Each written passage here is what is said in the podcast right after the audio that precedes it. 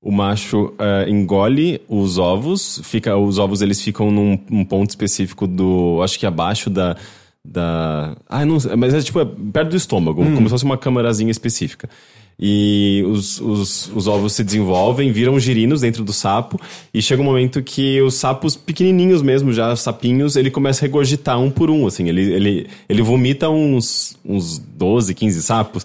É muito Mas é um, é um órgão específico diferente do estômago que ele tem ou não? Eu acho que sim, não fica no estômago em si. E, que e é único... que. Bom, eu não sei se sapo tem um estômago ácido também. É, assim. mas ele basicamente vomita um sapinho de cada vez. Ele, ele vomita meio desesperado, começa a empurrar assim com as patinhas, sai daqui, vai pro mundo, sabe? Deve, é, porque e, deve e ser o sapinho quase, vai embora, sabe? Deve ser quase um, sei lá, um sapo ativando o gag reflex do, do, do sapo grande e regurgitando é os filhotes. É esquisito, cara.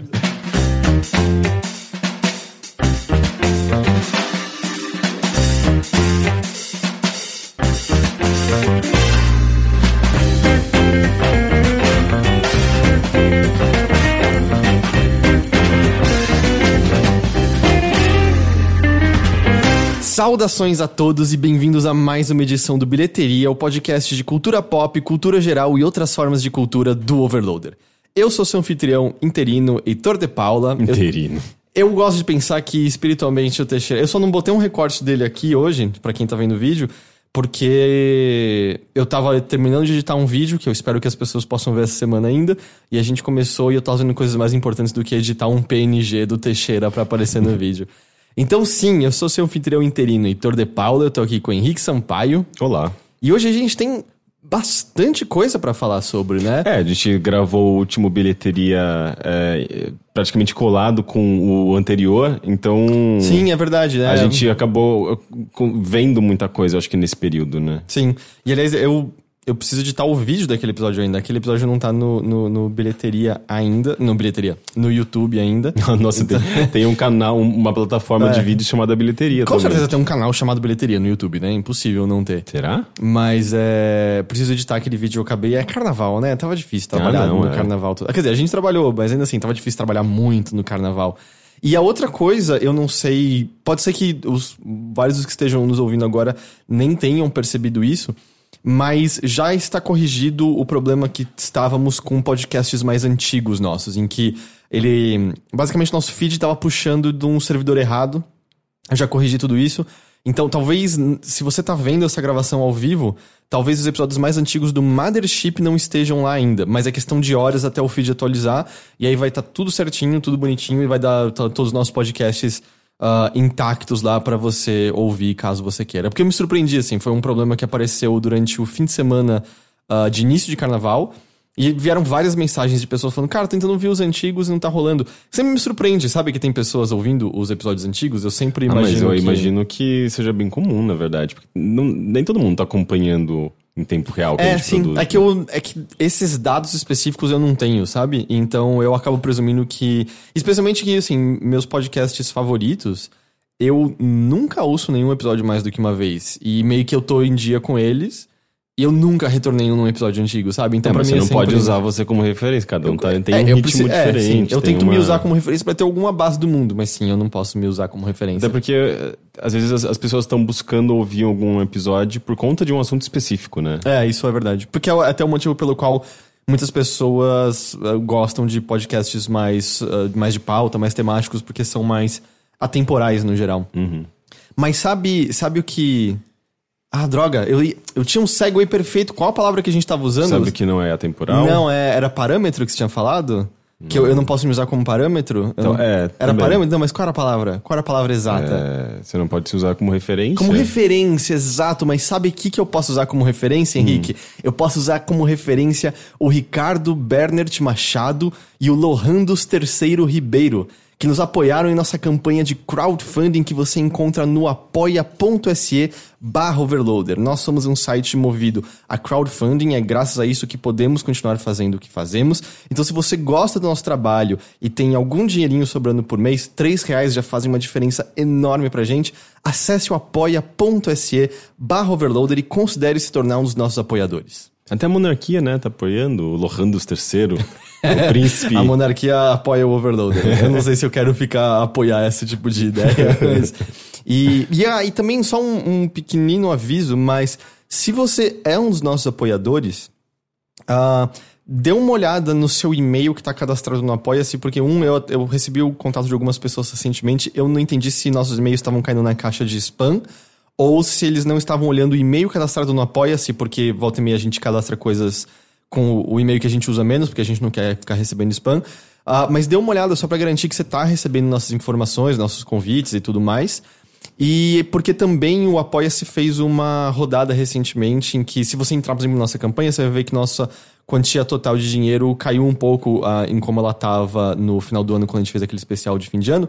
Mas não é que ela caiu de verdade, ela só tá mais real com o que a gente recebe, porque eles fazem essa rodada de tempos em tempos em que eles avisam a pessoa, ou por algum motivo seu cartão não tá passando, ou você não pagou o boleto. É, eles lá. eliminam da, do, do, do, miolo lá os inadimplentes, basicamente. É, e aí dá uma olhadinha, porque, é, bom, eu sei como é isso, tipo, às vezes, ah, seu cartão não tá passando, você não tem a menor ideia, ou você imprime o boleto e esquece, eu faço isso direto.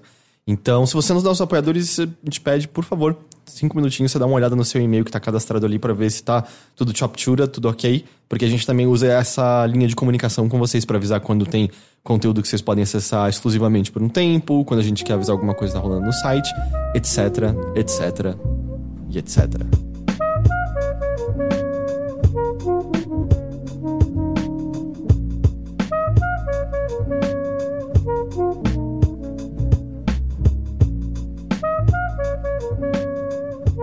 Henrique, hum. como eu tava falando mais cedo, a gente tá cheio de coisas, e eu acho que cheio de coisas legais. Eu só tenho coisas que eu gostei para falar sobre aqui também. hoje.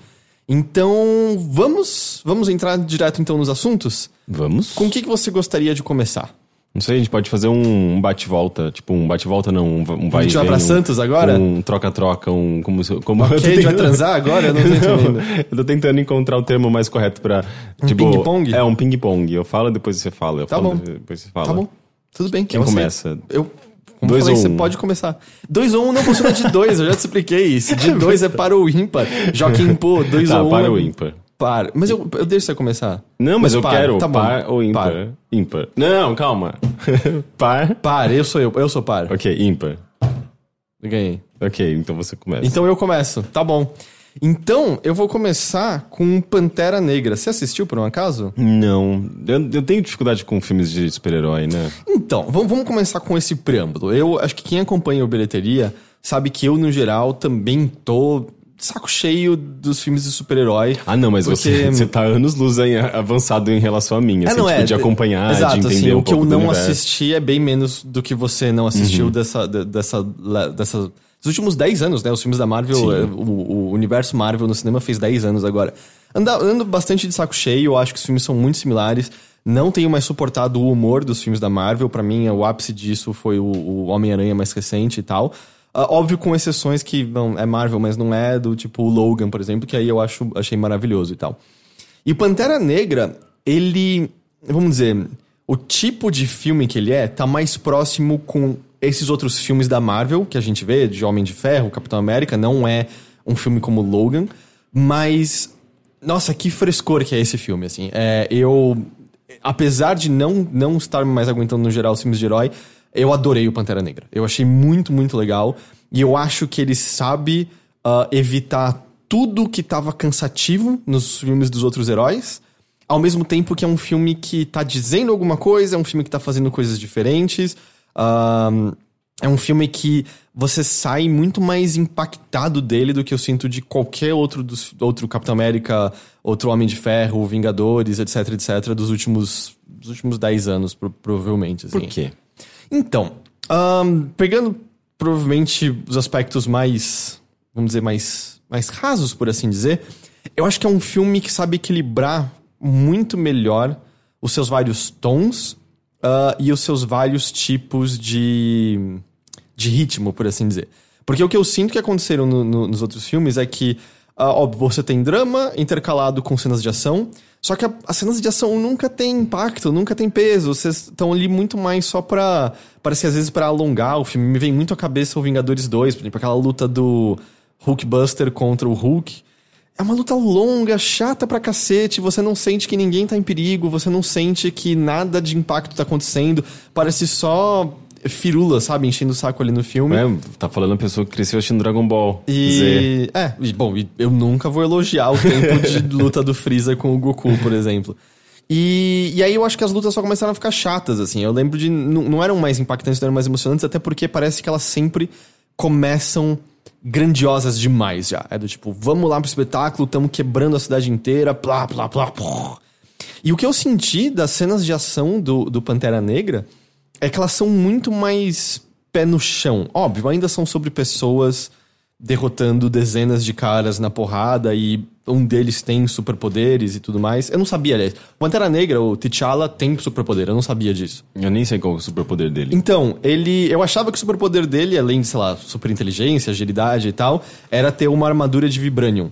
Mas não, é, é estabelecido. Eu, eu, nunca li nenhum quadrinho de Pantera Negra, aliás, é bom deixar essa transparência clara. Mas tem um lance que aquele que é escolhido para ser o Pantera Negra toma uma espécie de poção feita com uma flor especial que cresce ali. É tipo Resident Evil 5. É, toma uma flor com uma, um chá de uma flor especial lá. E isso te dá um pouco de força sobre-humana, te dá uma, um reflexo sobre-humano. Então, ele tem uma força acima dos humanos normais e tal. Mas, e aí o que eu sinto é que as cenas de ação são muito mais comedidas e é, é possível acompanhá-las. Eu entendi o que estava acontecendo. Uh, e elas eram muito mais legais simplesmente por questão de coreografia, por questão de direção, para quando acontece a coisa meio espetacular, a coisa meio grandiosa, isso se destaca no meio, sabe? É quando, por exemplo, o lance, eu não sei se isso sempre rolou no quadrinho ou não, mas a armadura dele absorve impactos e guarda isso com uma força. É cinética? Que, que fala? Cinética, não, cinética, cinética. né? É, guarda como uma força cinética, então ele pode descarregar como se fosse uma, uma onda de, de força empurrando as pessoas para longe. Então, por exemplo, ah, tem uma perseguição. Ele faz basicamente o Aikido da, da dos Aikido, projéteis. Aikido, é, eu não sei o que é. Aikido dos projéteis. É, porque Aikido você usa a, a força do seu oponente contra ele mesmo, né? Se ele dá um, um, golpe, você meio que aproveita a velocidade, a inércia do golpe ah, dele. Ah, tá, pra usar contra a é, pessoa. É, porque, tipo, você, você, você não aplica força, você usa a força dos outros. Então, é, então, assim, quando ele usa isso, por exemplo, e, sei lá, um momento, um carro explode, sai voando, é, como é uma coisa grandiosa e da hora no meio de uma luta que, no geral, é mais pé no chão você vibra com isso, porque aquilo não é o normal, aquilo é um pico no meio de um monte de outras coisas legais. O Sim, até sinto... porque se você só tem ação. É... Eventualmente você fica cansado, o é, ritmo é, é muito. É, se você só, só tem o espetáculo, o espetáculo não é mais espetáculo, é o normal, né? E então, assim, eu achei as cenas de ação muito legais, adorei elas. Uh, outra coisa que, graças a Deus, ele não tem o humor insuportável da Marvel. Tem uma ou outra piadinha que parece um pouco fora de lugar, apesar de serem engraçados. E também dá para dizer, por exemplo, que o Star Wars, o episódio 8, também pecou nisso de humor fora de lugar. Mas o humor dele é muito mais, parece que, funcional e inserido aquele mundo. Porque uma, uma das coisas que aconteceu com os filmes da Marvel, especialmente nos Vingadores, eu sinto, o humor é irônico o tempo todo, é quase quebrando a quarta parede, às vezes. É muito autorreferencial, é quase como se os personagens, de repente, virassem e estivessem falando pra gente desse humor. E o humor dele, por exemplo, ele tem várias trocas bem-humoradas do T'Challa uh, com a irmã dele. E é um humor que não vai fazer você necessariamente gargalhar, mas é um humor que você gosta porque é muito natural de uma irmã dando uma zoada com o irmão dela, sabe? Então parece que ele tem seu lugar ali, parece que não fica descolado, mesmo quando a situação é, é séria, sabe? É, faz sentido aqueles personagens estarem tendo essa troca de, de diálogo um pouco mais leve, um pouco mais carinhosa, mas ao mesmo tempo um pouco mais satírica, porque eles têm essa proximidade, porque eles são, são é, unidos dessa maneira, né? Uhum. Então, isso foi, meu Deus, que coisa, que coisa maravilhosamente bem-vinda. E a outra coisa que eu acho que eu destacaria, e eu sei que tem gente que acha que, por exemplo, Loki até que é bom, que gosta do Abutre no Homem-Aranha. Eu diria que nesses 10 anos de filmes Marvel, pela primeira vez, eles fizeram um vilão realmente bom. É nível que, quando ele é derrotado, por mais que eu estivesse torcendo pro mocinho, eu fiquei ao mesmo tempo triste pelo vilão ser derrotado, sabe? Você. Ele você... humaniza o vilão, ele provavelmente ele e, explora profundamente. Você pode até dele. discordar dos métodos dele. E sim, são métodos violentos, são métodos ditatoriais mas você entende por que ele tá fazendo o que ele tá fazendo. E, e eu, eu sinto que eles ensaiaram isso com o vilão, era o Zemo, se eu não me engano, do Vingadores. Não, perdão, do Capitão América 3, que a motivação dele é muito boa. Mas o plano dele é tão ridículo e sem sentido que você se perde ali pro cara, sabe? Tipo, eu não tô sacando mais o que tá rolando aqui e você desimpatiza dele. Uh, eu ainda sinto tem um lance mais no começo do filme que faz parte do plano dele que não me é totalmente claro como se encaixa com o resto, mas é meio fácil relevar isso e, e você saca, assim, você entende o que ele tá fazendo, por que, que ele tá fazendo. E é, é meio isso, assim, é. Eu acho que é muito o traço de um bom vilão, em que quando ele é derrotado, você obviamente tá torcendo, você quer que o, o mocinho ganhe. Mas quando ele é derrotado, você fica meio triste ao mesmo tempo. Que, puta, ele. Esse personagem era da hora, esse personagem dizia coisas que têm sua relevância, ele só tava, talvez, num, tentando levar isso num caminho não muito bom, mas tinham ideias ali a serem, a serem exploradas, sabe? Uhum. Então isso, isso eu acho maravilhoso. Uma dúvida que eu tenho, é, esse filme tem sido uh, tratado de uma forma. Eh, ele tem sido considerado importante, né, por, por uma questão de representatividade. Uh, e uma dúvida que eu tenho até, sei lá, em comparação a filmes com temáticas LGBT, sabe, que eu acho que tem alguma coisa a ver aí também por conta dessa questão de representatividade. Ele, ele também, uh, ele, ele considera questões de racismo atuais, por exemplo, ou ele evita e só se foca na representatividade? Então, não, ele isso tem totalmente a ver com a motivação do vilão. É, tipo, a, a, motivação do vilão é baseada em preconceito sistêmico que ele sofreu e viu a vida toda. É uhum. basicamente isso. O que eu vi, eu, eu, eram, são ativistas de esquerda negros que eu sigo no Twitter. A crítica que eu vi eles fazendo é que eles, uh, eles dizem que. E isso, eu, melhor, isso realmente não acontece. O filme não mostra esse preconceito, esse racismo sistêmico acontecendo Uh, por exemplo, na sociedade americana, que é de onde o, onde o vilão cresce, por exemplo. Ele, é, isso não é exatamente spoiler, mas ele não, não cresce em Wakanda como outras pessoas. E, o, e o, o que eles falam é: a gente tinha que ver isso no filme também pra gente entender exatamente o que ele estava fazendo. E eu entendo também essa crítica, mas ainda assim eu não. Eu consegui entender, sabe, o que ele estava fazendo. Então, eu não acho que é mostrado exatamente, mas meio que eu não sei, como é, você entende de onde está vindo, porque, bom, todo mundo conhece a sociedade com um grau menor ou maior, óbvio. Eu nunca vou dizer que eu entendo tanto de racismo e preconceito quanto uma pessoa negra que, que sofre diretamente. Eu, eu não sofro nada disso. Mas digo, se até uma pessoa como eu entende minimamente, eu, eu sinto que esse mínimo é suficiente para você entender a motivação do vilão, sabe? É, prova é provavelmente você. Eu acho que uma, uma, pessoa negra ela vai ter um, um nível de empatia e, e, identificação muito maior do que uma pessoa branca, porque ela não vai ter passado, sabe? Tipo, uma pessoa negra, ela sabe como a sociedade trata ela. E ela vai, vai entender, então, provavelmente, as motivações do personagem de uma forma que eu não posso entender, provavelmente. Eu, é bom, eu presumo que sim, e eu tem, estive tentando ler textos justamente de pessoas negras que viram o filme e a opinião delas sobre, e sim, muito disso é, é com certeza sentido, né? Diz muito mais diretamente. Mas é. Mas, tipo, e além disso, é um filme que o elenco, vamos dizer, principal, os principais heróis que estão ali uh, lutando, é o T'Challa e as outras três. Eu, eu, eu, eu, não vou me lembrar o nome das personagens, porque eu não me lembro do nome de nenhum personagem fora o T'Challa, eu sou muito ruim com nome no geral. Mas os outros três protagonistas são três mulheres. E todas. E duas delas guerreiras tão capazes quanto T'Challa. Tipo, são muito legais, são muito legais. As, as lutas com ela são muito da hora. E a irmã dele, que eu, eu não manjo de universo Marvel também assim, mas pelo que eu vejo estabelecido ali, ela é provavelmente a, a maior gênia do mundo. Ela é mil vezes mais inteligente do que o Tony Stark, por exemplo, que até então acho que era estabelecido como uma das pessoas mais inteligentes desse universo como um todo. Isso é uma coisa, é uma coisa engraçada que, aliás, eu fico muito feliz em que ele tá inserido no universo Marvel, Uh, tem referência a um evento do finalzinho do Capitão América 3. Mas é um filme uh, que você não precisa ter visto nenhum outro filme do universo Marvel. Aliás, é, tem uma só coisa em que o, o, um personagem que o filme no filme ele já começa morto.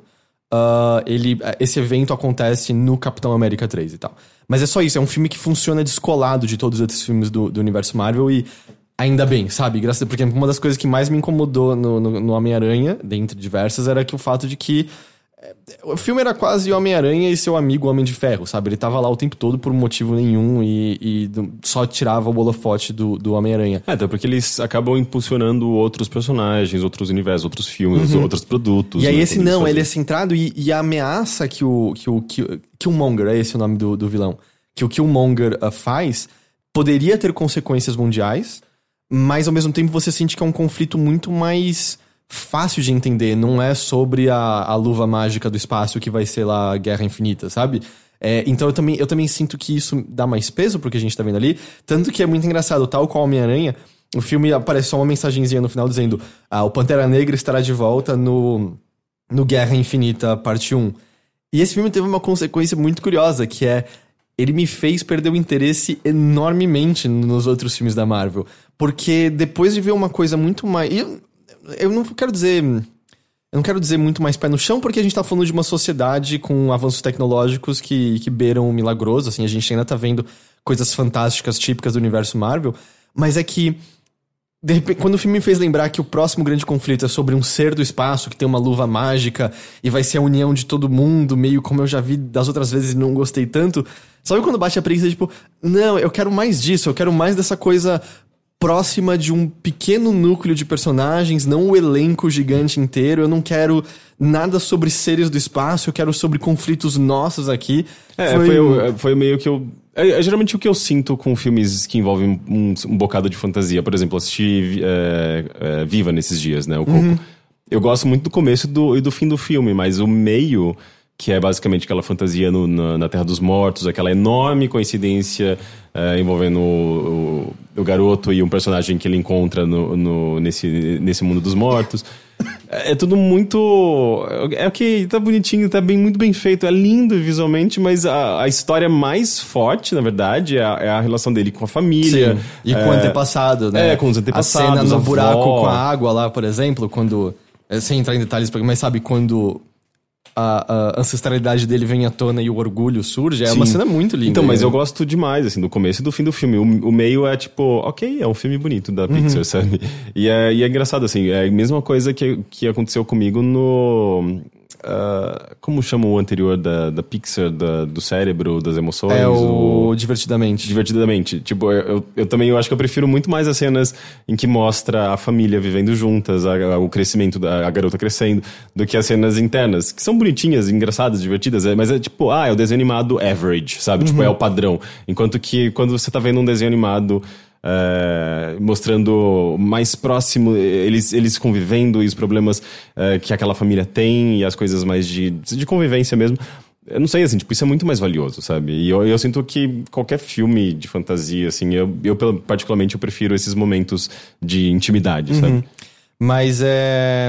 Sei lá, eu gostei muito, muito, muito do Pantera Negra. É, fazia tempo que eu não gostava tanto de um desses filmes de herói, vamos dizer, desse contínuo do, do universo Marvel e tal. E, e saí, saí, muito animado, assim. Eu acho, que, eu acho que você ia gostar desse filme, sabe? Eu acho que você, você, você, ia curtir, até pelo fato de que você não precisa entender, você não precisa ter visto os outros. Porque lembro que você ficou sem ver vários e você viu o Capitão América 3, que esse é um mais difícil de pegar sem você saber quem são os personagens apresentados em outros filmes e tudo mais.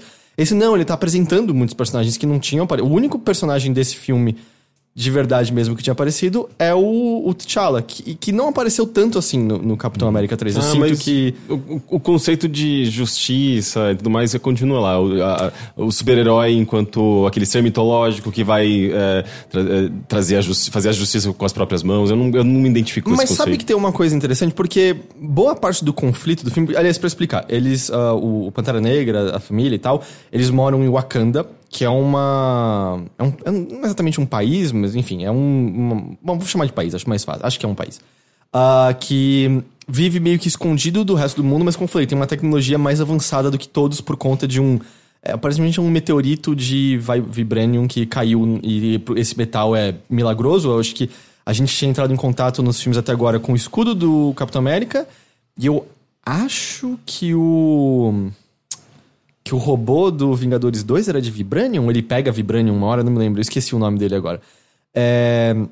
Mas eles têm uma quantidade absurda de Vibranium, e isso leva eles a terem avanços tecnológicos que nem nada mais no mundo tem, e eles vivem escondidos, camuflados do resto do mundo. Ninguém sabe que eles, que eles uh, possuem tudo isso.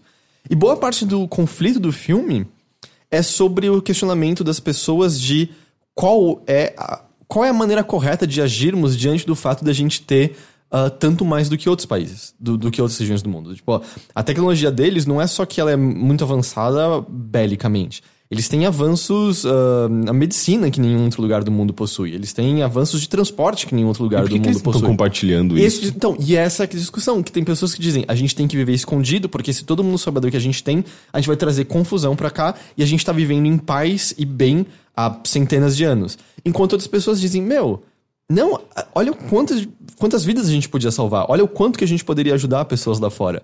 É, enquanto tem outras pessoas que dizem: a gente tem que dominar todo mundo. A gente tem o poderio para isso, a gente é muito mais avançado que eles. Foda-se, vamos dominar todas as pessoas e fazer eles pararem de fazer as merdas que eles estão fazendo e dominar tudo isso completamente de uma vez, sabe?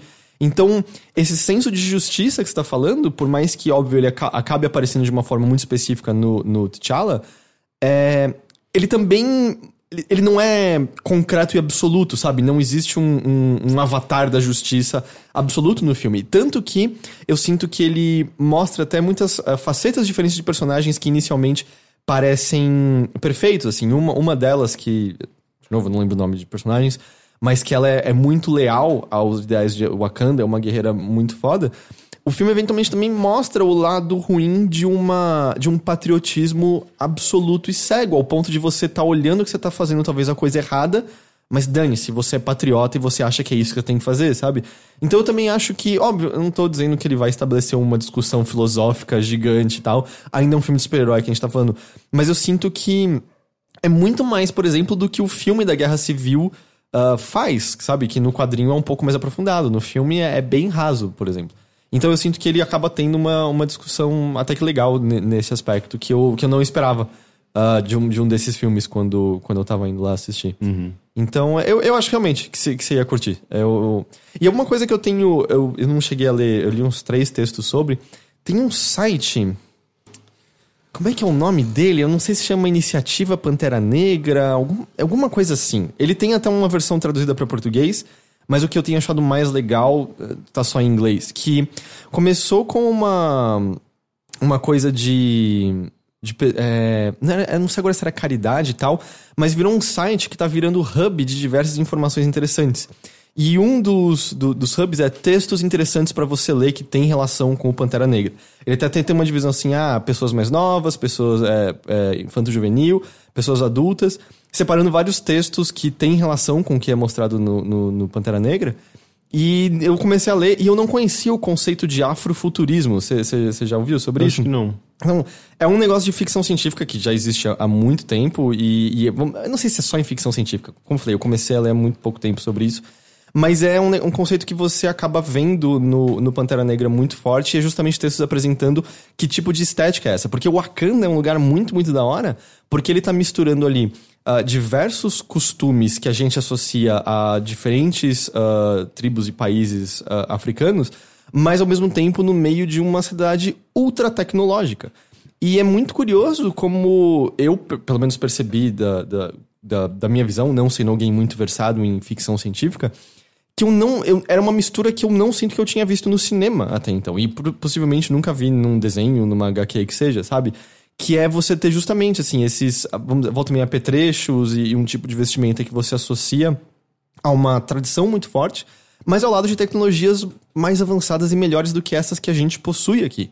E aparentemente isso é parte do, do, do, do, do conceito do afrofuturismo. Uhum. E é muito interessante porque é um negócio que faz você perceber como a própria visão que a gente recebe largamente aqui no Ocidente de costumes e tradições de diversas regiões e países africanos está largamente desassociada dessa tecnologia Do progresso, desse né? progresso e faz com que na nossa cabeça a gente separe os dois. Eu percebi esse choque eu vi falando: "Ah, que animal! E por que, que eu nunca Sim. vi isso antes? Enquanto, vamos dizer, as coisas nossas e coisas que a gente também apropriou, do tipo, se você pega algumas coisas futuristas com o que é de punk, é normal ter uh, tatuagens, é normal ter piercings, e a gente não vê isso como uma coisa discrepante com esse universo tecnológico, sabe? Uhum. Então foi um choquezinho muito legal e, e, muito da hora, assim, de ver, cara, que, que estética foda, assim, eu quero ver mais disso. Aliás, essa é uma das minhas poucas reclamações. Queria ter visto mais de Wakanda. Wakanda não aparece tanto assim, parece um lugar muito da hora, sabe? Queria ter visto mais e mais daquele lugar. Uhum. Então, é, tá muito da hora. Eu posso botar, o, eu ponho o link aqui no post depois para esse site que tem, que tem links para esses outros textos, só com esse, com esse aviso de que eles são em inglês. Mas tem sido muito legal ler e tentar entender mais um pouco sobre isso, que é um universo que eu sou completamente ignorante sobre, sabe? Não manjava absolutamente nada, nada, nada, nada, nada. E eu acho que é isso de Pantera Negra, mas realmente recomendo. Tipo, pega um dia que tá baratinho, porque também, também tem isso. Uhum. É, eu tomei muito susto. Eu fui ver a sessão que eu tava indo, era uma sexta-feira à noite. Era tipo 42 reais o cinema. É, eu só e vou, aí... eu só pego minha entrada de cartão de banco, do, do, do clube de vantagens de, de da, da, operadora de celular, esse, esse, tipo de coisa, sabe? Eu nunca mais é, então, eu tenho um cartão da Cinemark Mania que ele me deu meia entrada. Não sei, a Cinemark não patrocina esse podcast, só pra deixar claro. Aí ele pagou meia entrada, tipo, 20 conto, eu não acho que é pouco dinheiro, mas pelo menos foi, tá, um cinema. Porque quando eu vi 40, eu falei, mano, não, é não, não, tá louco. Mas é Pantera Negra, imagino que boa parte das pessoas nos ouvindo já assistiram, mas sinceramente eu acho que mesmo que você não seja o maior fã de super-heróis do mundo e não esteja acompanhando o universo Marvel, sabe, com todos os filmes saindo, pode assistir, dá pra você ver sem ter visto os outros, e eu acho que é um filme muito acima da média das outras coisas que a Marvel tem feito.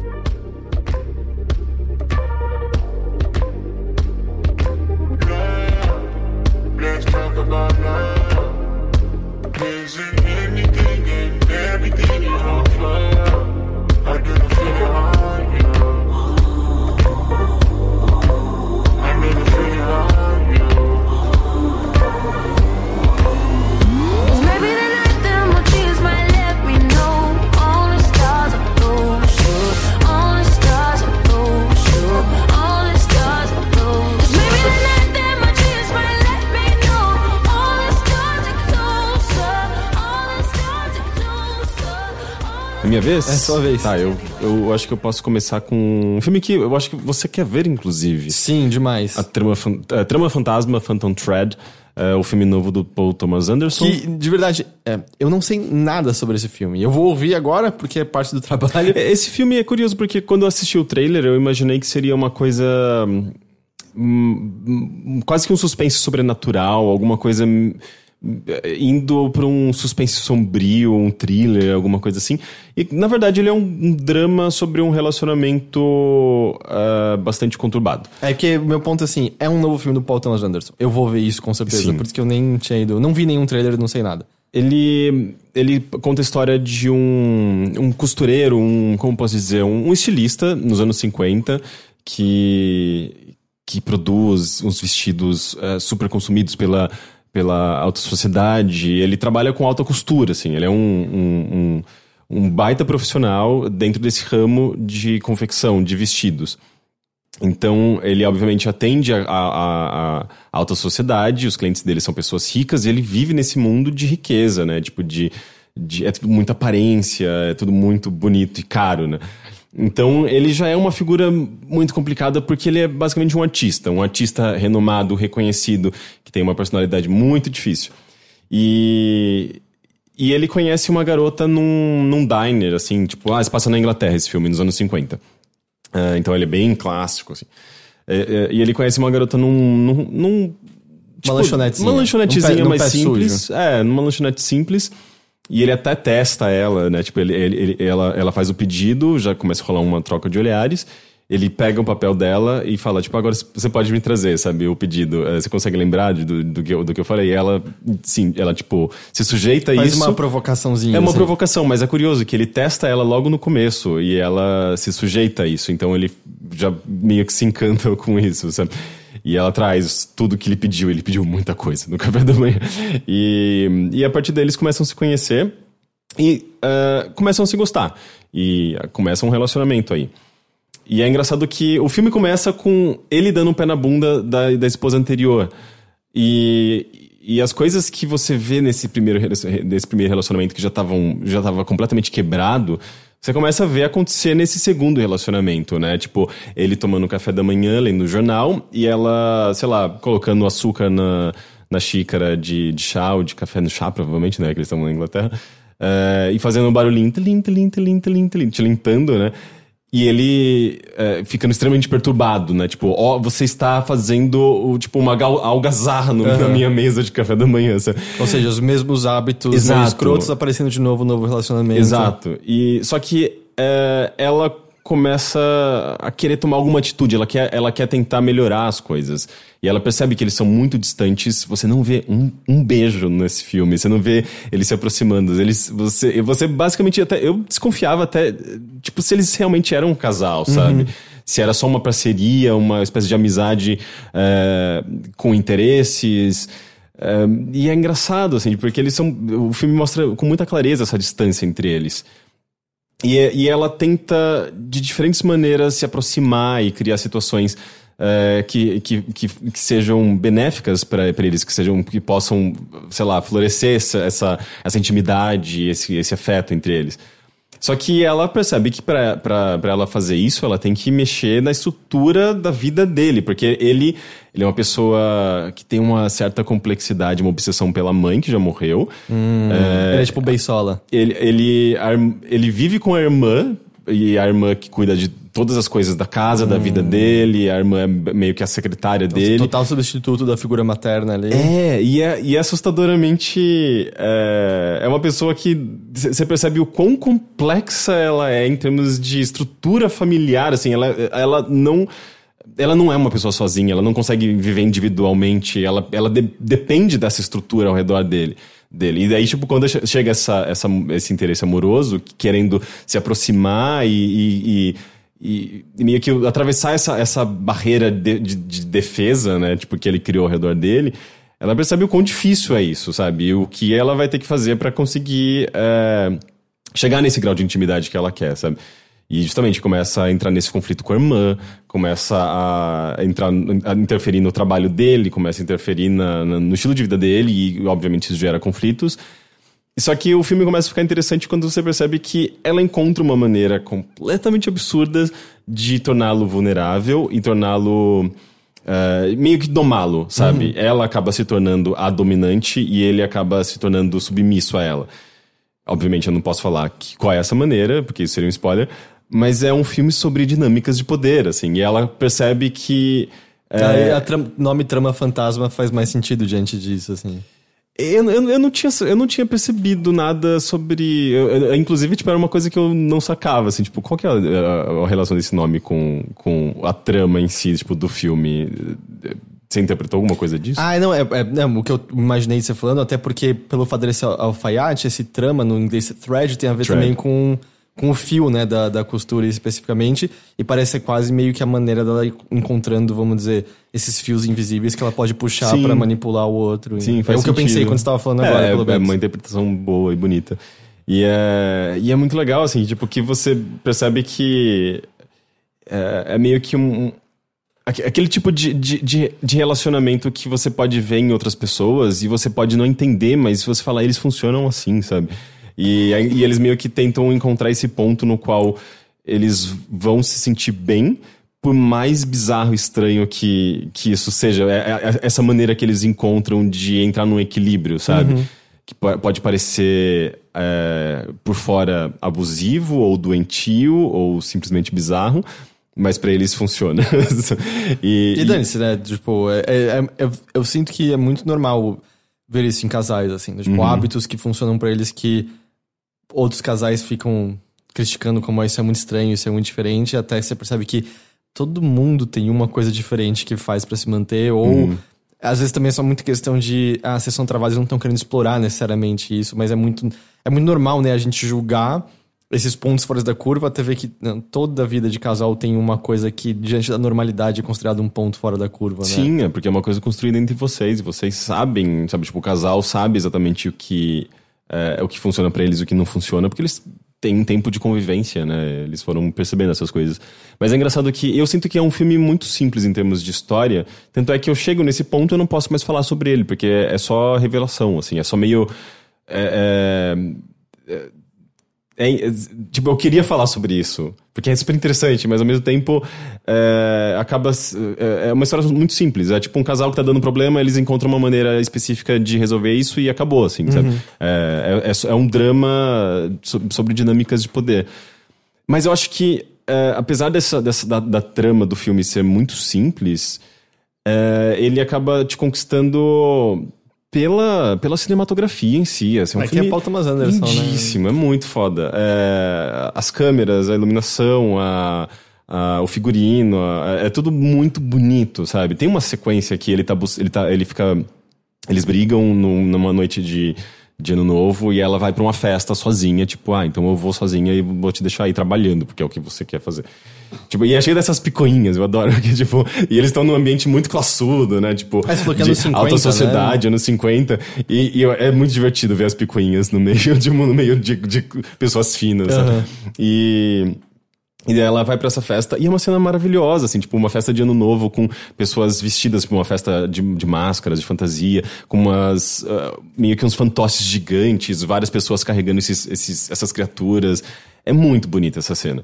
E, então eu acho que ele, ele tem essa, esse impacto visual muito grande. Uh, a, a trilha sonora é maravilhosa também, toda. É, é, bem clássico, assim, é um cinema muito clássico, uma puta homenagem a, a, a cinema clássico, eu sinto, sabe? Tipo, como eu não vi há muito tempo. Uh, e, e, e, tirando isso, eu acho que ele também. Eu, pelo menos eu apreciei muito isso, assim, a sutileza no, no humor dele. Hum. Ele é um filme. Ele é um drama, mas ele é um drama mel melodramático, ele não é sisudo, ele não é. Ele é um pouco sombrio e tal, mas ele, ele é sutil nesse humor, assim, ele tem um humor meio irônico às vezes.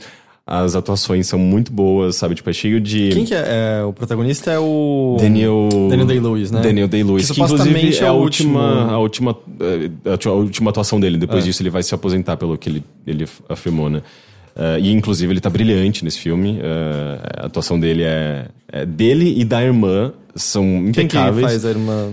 Uh, não é uma atriz que eu, que eu acho que seja conhecida, mas é a Vicky Creeps. Deixa eu ver a cara dela. Creeps. Putz, eu não tenho a foto ah, dela. Ah, tá, você só anotou o nome. achei que você é. tava com uma foto aberta aí. Então, mas. Uh, é, é, eles têm. Eu não sei, assim, tipo, são.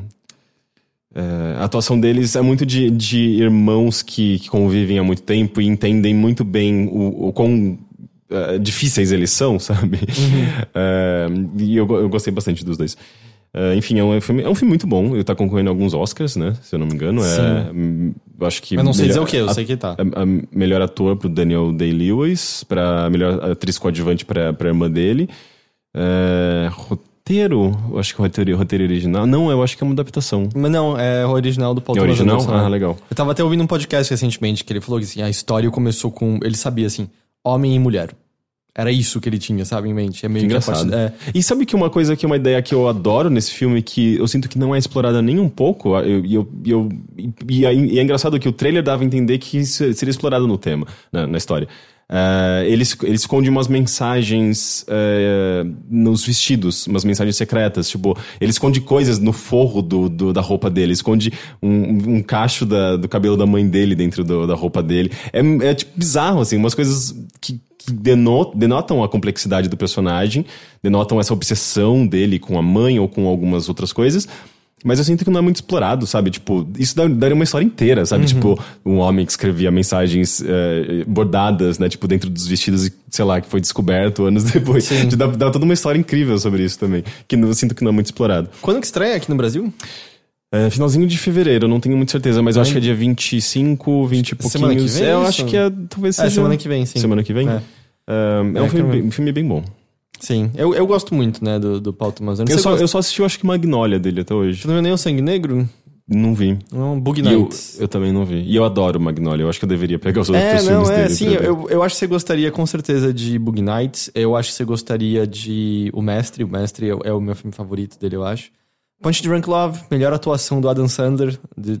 do Adam Sandler. O Adam Sandler, ele tá fantástico nesse filme, não tô zoando. Antes, antes da fama? Não, não, já era depois, tipo é, tipo, é um papel muito específico que o Adam Sandler faz muito, muito bem. Ele tem alguns papéis que ele fez muito Nossa, bem. Nossa, mas tem que confiar muito, né, pra dar um papel pro é, Adam mas, mas foi o Paul Thomas Anderson que escolheu. Ele conta a história até que ele queria o Adam Sandler pra isso, porque ele via, assim, a o que ele fazia de muito bem. A Dan Sandler naquela época, 2002, 2003, não é? Começo dos anos, Love? É, começo dos anos 2000. Ano. Eu acho que ele, ele tinha. Ele não tinha feito tantos filmes de comédia. Ele já tinha, já tinha é. estourado como cara de comédia, assim. E aí ele parece que tem o. Eu já vi num podcast também o Paul Thomas Anderson conversando com, com a Dan Sandler sobre é, atuar no filme dele. E aí meio que eles estavam vendo algum outro filme do Paul Thomas Anderson, alguma cena super pesada, alguma coisa do tipo Magnolia mesmo, e parece que o Adam Sandler olha assim, é, você quer que eu faça isso? voltando. Ele, não, não é isso, é outra coisa. E ele acaba Olhando pro personagem muito... do é, Tom Cruise, que exemplo, é um lunático difícil. Aliás, é, é muito legal ver o Paul Thomas Anderson falando do Tom Cruise, assim, dizendo, cara, você conhece algum outro ator que hoje em dia faz o que ele faz? Do tipo, o lance dele tá nos filmes de ação que ele faz, da maneira como ele os faz, até o tipo de drama que ele faz também, do tipo, o alcance todo que ele tem. E é verdade, sabe? Eu, hoje em dia eu tô meio, não sei, eu sinto que eu passei a não gostar tanto do Tom Cruise assim. Mas é, é verdade. Até por conta da cientologia. É. Mas eu sinto que é, é, real, né? Assim, quantos atores você olha e fala, ah, Missão Impossível é mó legal, e aí você olha pro papel dele no Magnolia ou no Rayman. Que ele fazia com mais frequência no, no passado, né? Eu, é, não, eu não sei é que ele um teve filme um, recente dele. Ele teve uma onda meio ruim de filmes recentes. Ele é. fez aquele A Múmia, que foi muito mal. Teve um de ficção científica, não teve também? Uh, esse já faz mais um tempo. Uh, não é o After Earth. After Earth é o do filho do Will Smith, não é o do Jaden Smith. Ah, é, sim, não. Esse daí que é, é ruim. Mas o do, esse que eu tô pensando dele, Babylon, alguma coisa, talvez, é horroroso também. É. Uhum. Mas ele fez aquele. Que ele fica voltando no tempo toda hora.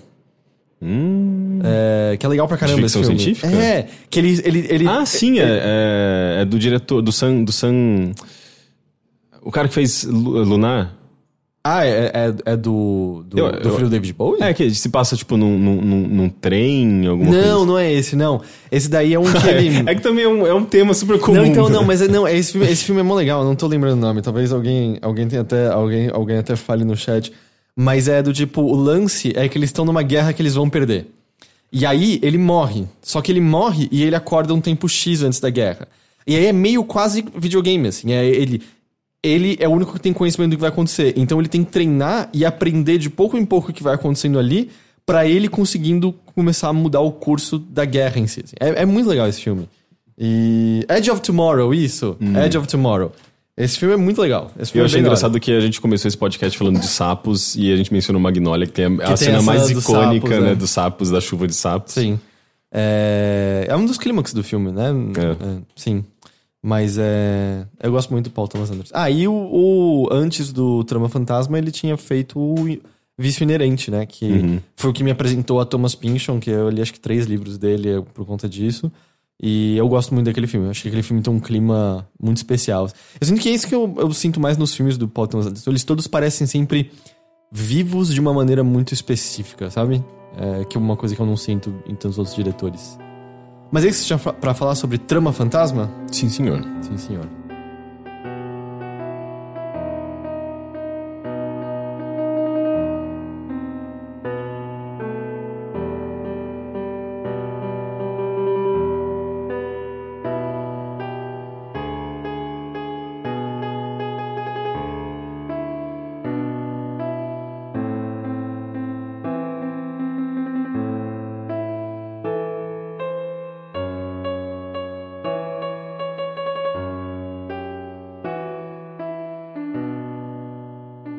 Então, Pong voltou para mim, uhum. mas eu acho que você também quer falar sobre isso. Porque eu vi alguns episódios de Queer Eye. Ah, eu vi dois. Eu vi três ou quatro, não me lembro agora. É igual o, o primeiro, acabou. Podemos é, voltar. É engraçado, eu falei, eu, eu assistia muito Queer Eye original. É, eu tava eu, divertido. Eu comentei, acho que pra você pro Teixeira, meio que tudo que eu sei sobre fazer barba, eu aprendi no Queer Eye.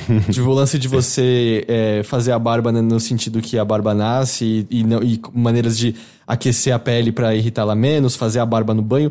Tudo eu aprendi no Queer Eye for, Não, Queer é, Eye for the Straight Esse programa é um, é um, programa de utilidade pública, né? Exato.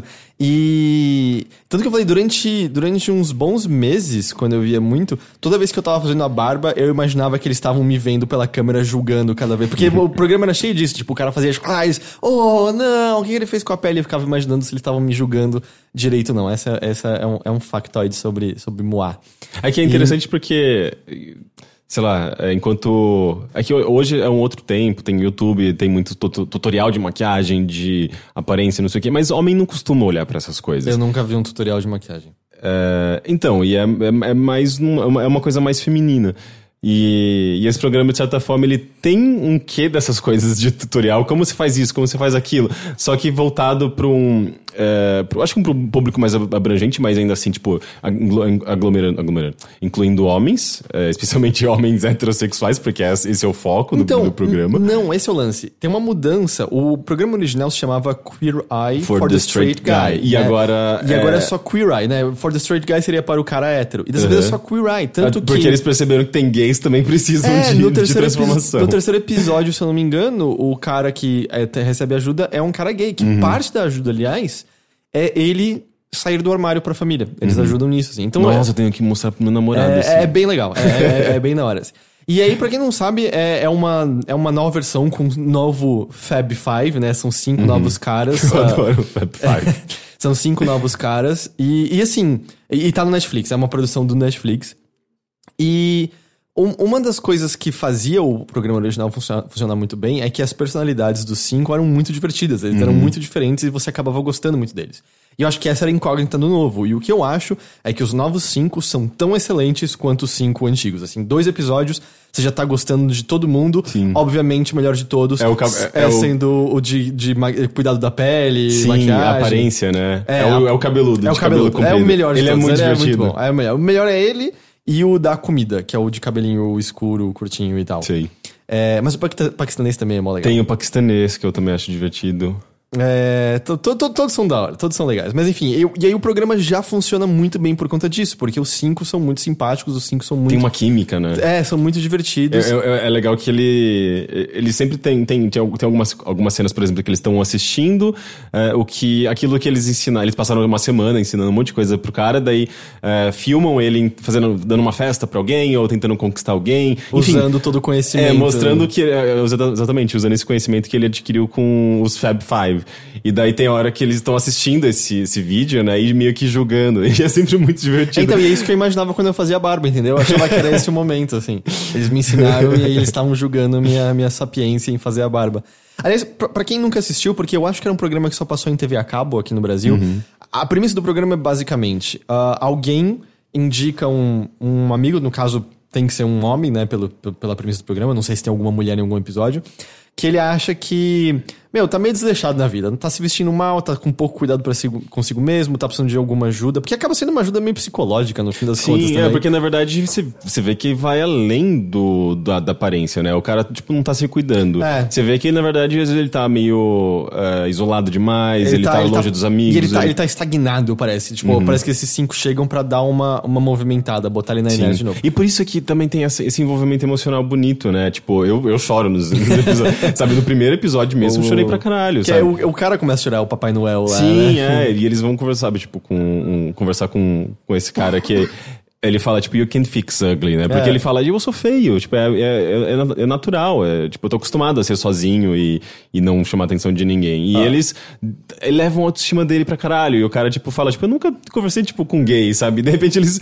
transformam minha vida, tipo... E de repente e... ele tá pulando na cama com eles, brincando é, junto. É, muito bonito, assim, e, e, eles falam uma coisa muito legal no primeiro episódio, não sei se eles falam isso nos outros. Não, que é mais qual é a temática, né? É, assim, que é sobre, eles no primeiro... O primeiro era tolerância. Tolerância, Esse agora é sobre aceitação. Aceitação. É. Porque tolerância é, é, engraçado, né? É tipo, não, é, não concordo, mas tolero. Tolerar é, é um, é um termo meio pejorativo, na verdade. É, porque tolerar parece quase do tipo não quebrar uma lâmpada em você, mas eu ainda posso te tratar como um lixo, basicamente. Assim, é, e a aceitação gente... é mais em buscar uma coisa de igualdade, de, de das pessoas perceberem que é, o fato da pessoa ser gay ou não não muda em nada. É, sabe? eu sinto. Eu, talvez seja uma parte natural da sociedade passar pela parte de tolerância apenas, uhum. mas é, parece que a gente deveria lutar por mais do que só tolerância, Sim. sabe? E, e aí esses cinco vão na casa dessa pessoa e cada um deles é focado em uma coisa. Um vai ensinar sobre alimentação, a, a, a ensinar a cozinhar algumas coisas. Um é sobre moda, vai dar uma olhada no armário, ver o que, que dá para guardar, o que, que vai faz uma compra de, de novas roupas. Um é decoração, ele vai olhar a casa, o apartamento, que seja, e dar uma decorada normalmente animal. As coisas que Sim, eles fazem são muito foda. É tipo meio é nível Luciano Huck pra cima. Eu acho que é pra, é pra cima. É, um... Ele substitui, substitui, todos os aparelhos por uh, Windows, que tem um puta product placement. Eu não percebi isso. É, um deles é sobre é, cuidados pessoais, é meio que uh, cabeleireiro, maquiagem, etc, é, etc. Barba. Barba. E um deles é cultura, que é, é o mais vago de todos, assim. Mas ele vai dar umas dicas sobre coisas que a pessoa pode fazer e tudo mais. E aí eles vão e eles fazem uma transformação na, na, vida dessa pessoa. É um reality show, muito. A premissa, assim, não é tão diferente do que a gente. Sei lá, se você ligar no Discovery Home and Health, eu acho que das 24 horas do dia, 23 são programas dedicados a esse tipo de coisa. Uhum. Mas como eu falei, eu acho que é a personalidade dos cinco que é legal. E a gente tava falando do fato de ser meio emocionante sobre aceitação.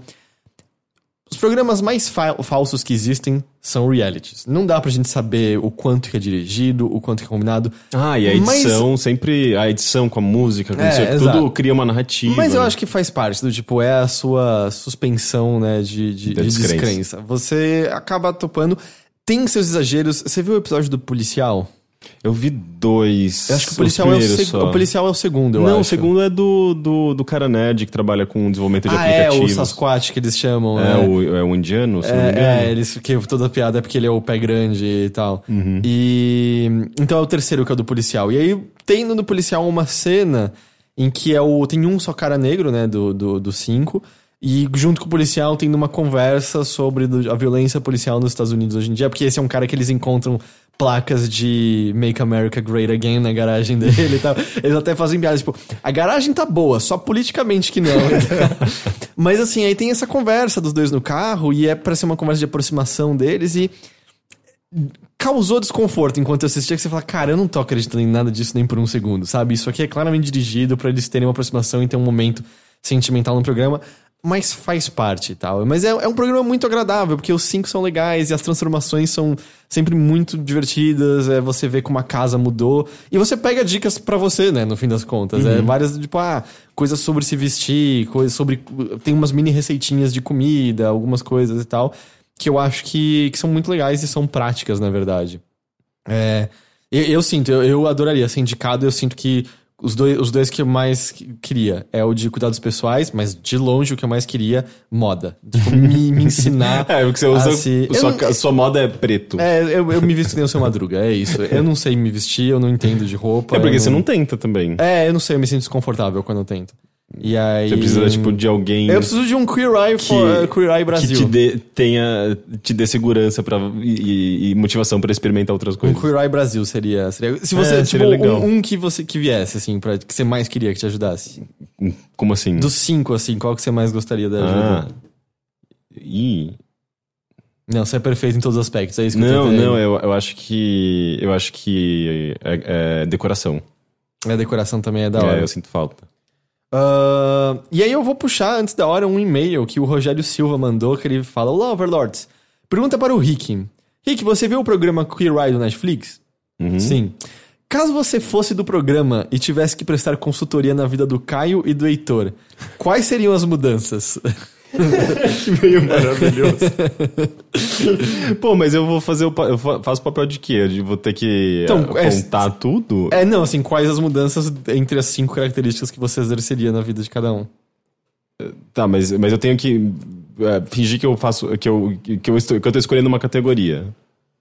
É, pode ser. Quer que eu leia a pergunta de novo? Não, ó, eu, eu acho que assim, você faz a barba bem, então acho que a parte de grooming tá ok. É.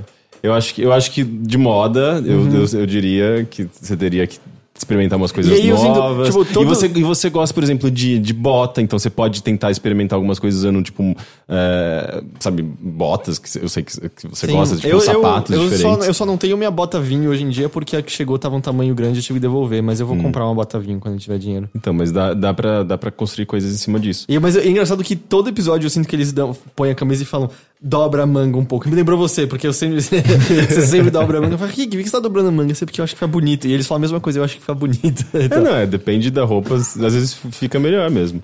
É, e pro Teixeira? Pro Teixeira. Puta, comida, né? Pro Teixeira é, faria bastante diferença, tipo, um... Se bem que ele, ele, eu acho que ele tem melhorado de um tempo ah, Ele pra, tem melhorado porque cá, né? a namorada dele cozinha umas coisas diferentes, mas, tipo, você põe uma coisa agridoce na comida, ele já acha que estragou. Você, é verdade. É, é, ele teria Se que... não tem carne, ele acha que tá errado. Ele teria que experimentar algumas coisas para perder esse preconceito com comida, com, com, diferente, com ampliar o paladar dele, eu acho. Sim, e eu, eu não tenho a menor ideia como é a casa dele para poder é, fazer é, a decoração. Aqui eu gosto, mas eu, eu, eu é sempre legal um olhar externo para chegar e mudar umas coisas, assim. Sim. Eu, assim, eu é, na verdade, eu tenho um programa da, da, do GNT. É, eu vejo de vez em quando. Ah, dos assim. vizinhos lá, que um não, deixa uma coisa na casa do outro? Não, é de um, de um cara mal bonitinho que apresenta, que é um arquiteto também, que chama Decora. É, porque é sobre decoração. E, e, eu, toda hora que eu assisto, eu fico, ai, vou mandar um, uma cartinha pro programa, sabe, pra decorar. É você ganha uma reforma de graça aí, né, é, cima, é né? incrível. Né? E é, tipo, é mó legal, sabe? Tipo, vai, sei lá, que eu, que eu me caso com um cara também. Né? tipo, você tem que se expor só um pouco, ninguém vê TV a cabo, eu imagino, então tá é. tranquilo. É. E aí você ganha uma casa nova de. Pois é, é mó divertido. Eu só queria dizer que o Thiago Nunes no chat disse que assistiria Queer Hick for the Straight Caio. Caralho. Uh, mas eu, eu tenho gostado bastante, assim. Eu acho que tem, o programa tem sido leve. Tem, é, é, é bem um desses programas que você tá meio cansado, mas não tá na hora de você dormir ainda. Você não tá afim de ler, você não tá afim de ver um filme. É um episódio gostosinho, de boa, você vai dormir se sentindo bem. E eu, eu acho que ele é, ele é bom para isso, sabe? Eu acho que é uma dessas séries. Porque às vezes é bom, né, ter uma série só que não, não tá pedindo muito de você, é, eu só quero relaxar não, um tiquinho. Não demanda tanto, né? E é gostosinho. E eu só acho engraçado que as dicas no final. É, tem umas muito nada a ver, tem umas dicas sobre hashtags. Use suas hashtags curtas e direto ao ponto. Você, eu não tô entendendo tipo, pra quem que é essa dica. Eu lembro tá, é, tem umas... tá lá mais, mais pela piada, porque sempre tem uma piadinha também. É, é, é bem engraçado no geral é. também. Tá. Mas é isso, é Queer Eye do, do Netflix.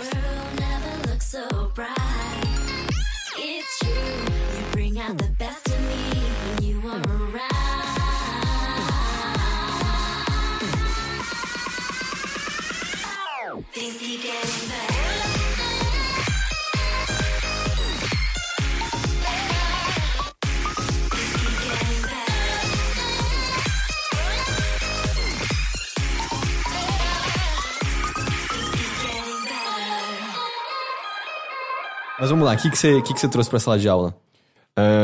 O segundo filme que eu quero comentar hoje é The Square. The Square, que... Uh... Esse é daquele livro que você leu? Não, não, não. Aquele lá é The Circle. tá. não, uh, The Square é um filme que, que também está concorrendo ao Oscar de melhor filme estrangeiro. Ele é um filme sueco. E eu adorei esse filme também. É, ele é um... Ele talvez seja um pouco mais complicado de, de comentar uh, do que o Trama Fantasma, porque ele é um filme muito estranho e muito complicadinho. Mas. Uh, é, é uma comédia. É um hum. filme sobre. É, é, uma, é uma sátira sobre arte, sobre arte contemporânea. É basicamente um, a história de um curador uh, recém-promovido, de um museu renomado, de. não sei se da, da capital mesmo, da Suécia. Mas uh, é um cara que vive também na, no meio meio, meio aristocrático, né? Tipo, ele é da, da, da, da alta sociedade. E o começo, o filme começa com ele participando de um ato estranho na rua. Tipo, ele tá andando, indo o que pro que trabalho. Quer dizer, estranho. Então, tipo, chega uma mulher uh, desesperada, se esconde atrás dele, falando, ele, ele vai me atacar, ele vai me atacar. E, tipo, e, e eles, ele começa a ficar meio assustado também, um outro cara para, e eles começam a procurar quem que vai atacar, e tem, tá vindo um cara. E, tipo, é só uma cena muito confusa, e de repente uh, o cara vai embora correndo, a menina também sai correndo, você fala, caralho, ele, ele ele presenciou, tipo, o quê? Uma briga? Uma coisa. E quando ele chega no, chega no, no trabalho dele, o celular dele desapareceu. É, junto com um bracelete, alguma coisa assim. Enfim, ele foi roubado. Uhum. É, tipo, era um, era um ato, era uma performance aquilo. E, e, e, as coisas começam a desandar a partir daí. Esse personagem ele é massacrado ao longo do filme, eu acho que por boas razões também. É, uma coisa que ele decide fazer é ele não, na verdade é um, um amigo dele de trabalho, mas eles conju conjuntamente decidem fazer é espalhar uh, um cartaz uh, dizendo: Eu sei que você é um ladrão, que você roubou meu celular, e se você não fizer alguma coisa, eu vou tomar providências. No local onde eles acham que pode estar esse celular. E é num prédio, num distrito, num, num lugar, num lugar mais, mais pobre. Mas na Suécia. Na Suécia, sim, ainda. Porque eles acompanharam lá pelo, pelo tracker, né? Pelo ah, tá. appzinho. Tá. E eles falam, a gente sabe que é nesse prédio, a gente não sabe qual é o apartamento. E qual é a grande brilhante ideia deles? É distribuir em todos os apartamentos a acusação. Então, é completamente meio antiético, sabe? Tipo, você tá acusando um monte de gente. Ou seja, você sabe que seu vizinho, um, algum vizinho seu roubou uma outra pessoa. É, se, Tipo, você sabe que alguém vai. que de fato roubou o celular, vai se sentir acuado e vai devolver. Eles colocam, tipo, devolva o celular num envelope né, né, nesse 7-Eleven, sabe? Tipo, num, num, numa loja de conveniência. E, e coisas ruins começam a acontecer a partir daí, assim, tipo, a, a vida dele começa a se tornar um inferno muito por conta desse primeiro evento. E, e, e, é engraçado que isso faz, tem toda uma conexão com o The Square, que é uma obra que está sendo. vai ser exposta nesse, nesse museu, numa, uh, numa exposição, uh, que é. Uh, o propósito dela é, é ser um, uma linha quadrada no chão no qual dentro dela o artista promove a ideia de que dentro dela todo mundo tem as mesmas responsabilidades e os mesmos direitos e é uma coisa sobre igualdade é um é, é tipo é um, um uma um, uh, um, um discurso bonito mas e fora? tipo, e fora do quadrado? A gente não deveria também ter os mesmos direitos, os mesmos, os mesmos deveres, etc, etc. Tanto é que é um filme muito irônico, assim. O tempo inteiro você vê mendigos no filme. Ele, ele, ele, ele, ele mostra o personagem passando direto por mendigos, ignorando mendigos, ignorando a existência dessas pessoas, ignorando uma pessoa que uh, passa um panfleto para ele. Olá, senhor, gostaria de salvar vidas humanas? E ele passa direto. Uhum. E ele tá promovendo uma obra que se diz uh, falar sobre igualdade, promover. Exato. Então é muito sobre a hipocrisia. Ao mesmo tempo, arte. esse é o cara que espalha os panfletos. Exato, celular, ele, é, ele é muito antiético. E ele é super inseguro. Ele é, tem uma cena maravilhosa em que ele tá.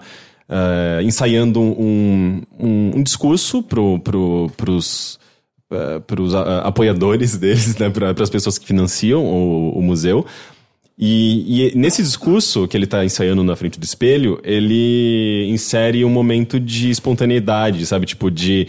Não, não, vamos fazer diferente. Uh, eu, eu tô, faz... Sendo muito sério, a coisa tem que ser mais espontânea. Não sei o Como se ele estivesse sendo espontâneo no momento, mas a, a própria espontaneidade dele foi. Uh, planejada. planejada. Ele, ele é um personagem uh, brilhante, justamente porque ele é muito vulnerável, ele é muito. Ele, ele tem vários, vários momentos em que ele fala uma coisa, mas ele age como uh, age de outra forma. Ele é muito hipócrita. E, e, é uma, e eu acho que é um filme que. Ele é muito engraçado, mas um, um humor muito estranho. Uhum. É, Meio um desconfortável. Desconfortável pra caralho. E um humor que beira o ofensivo.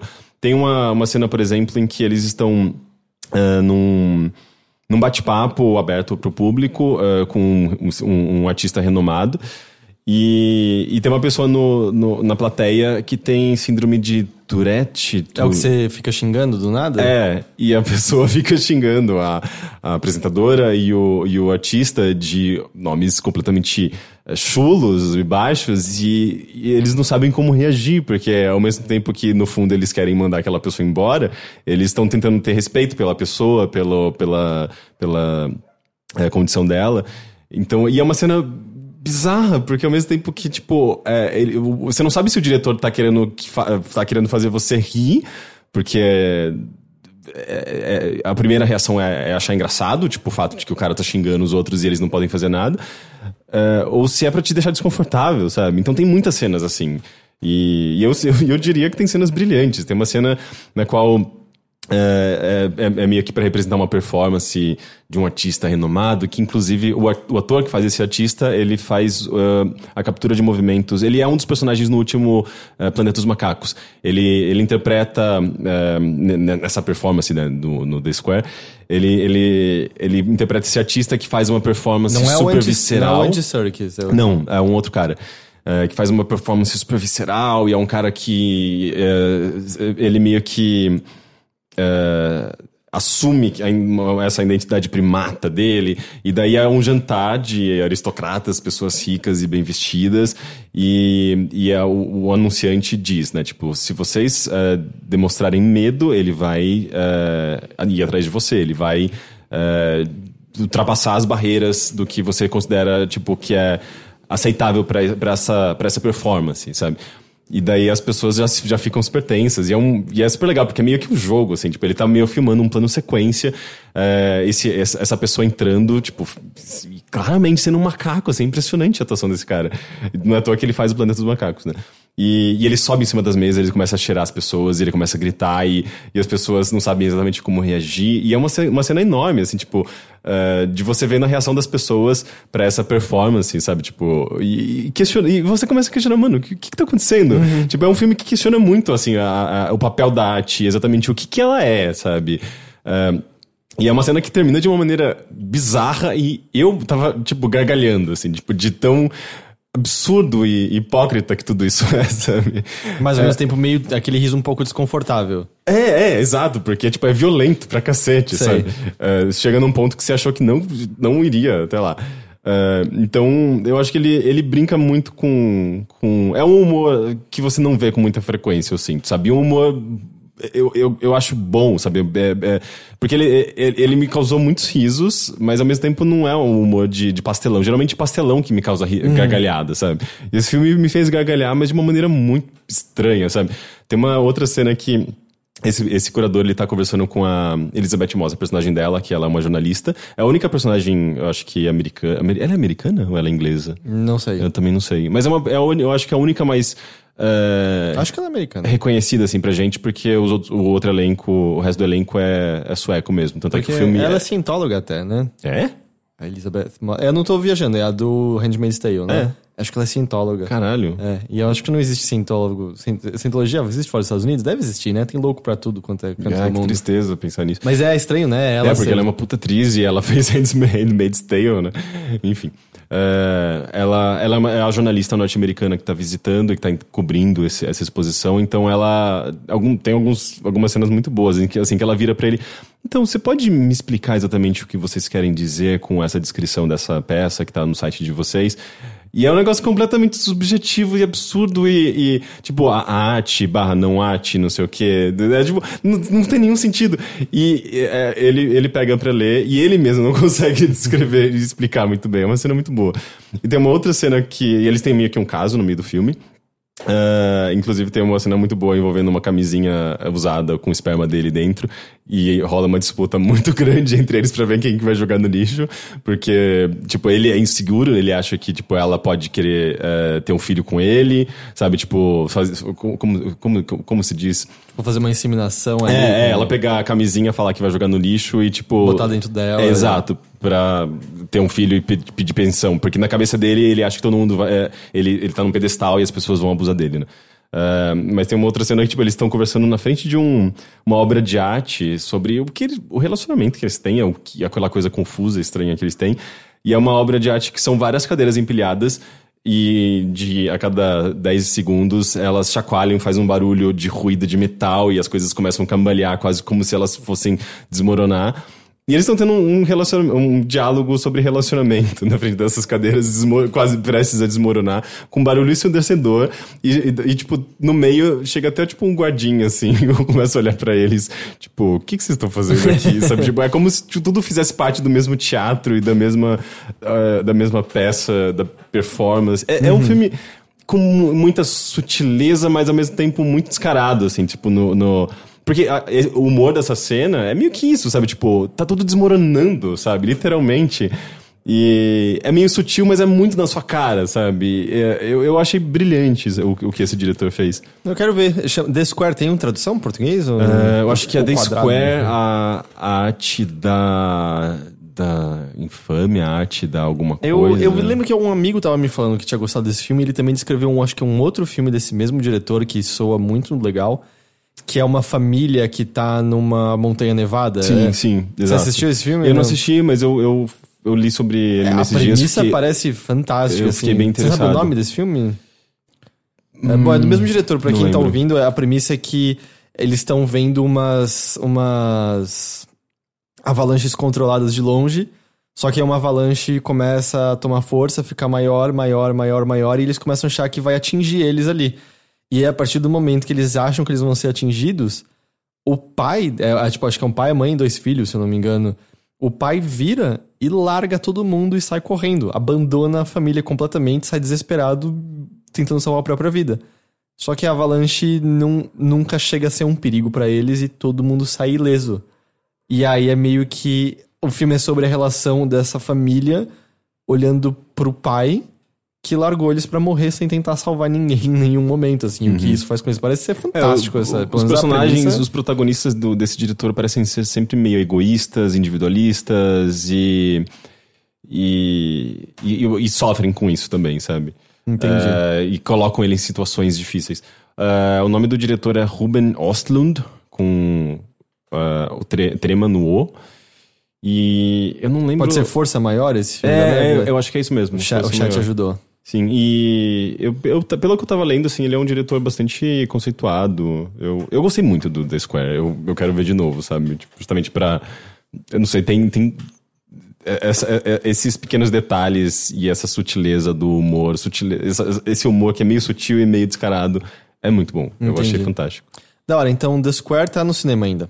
É, ele tá. Eu acho que ele tá, tá saindo já de cartaz, viu? Mas ele tá. Ele vai ele concorre só, acho que a melhor filme estrangeiro no Oscar, então deve ter em, em algumas salas ainda. Entendi. Então, vamos para os e-mails.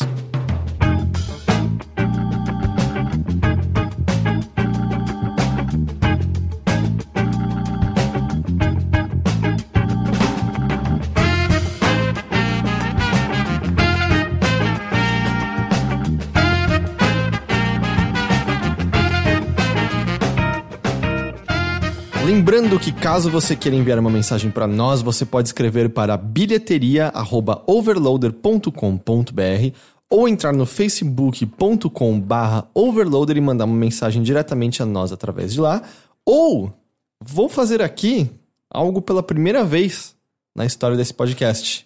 Vou puxar aqui agora uma pergunta do chat. Hum. para quem tá vendo ao vivo.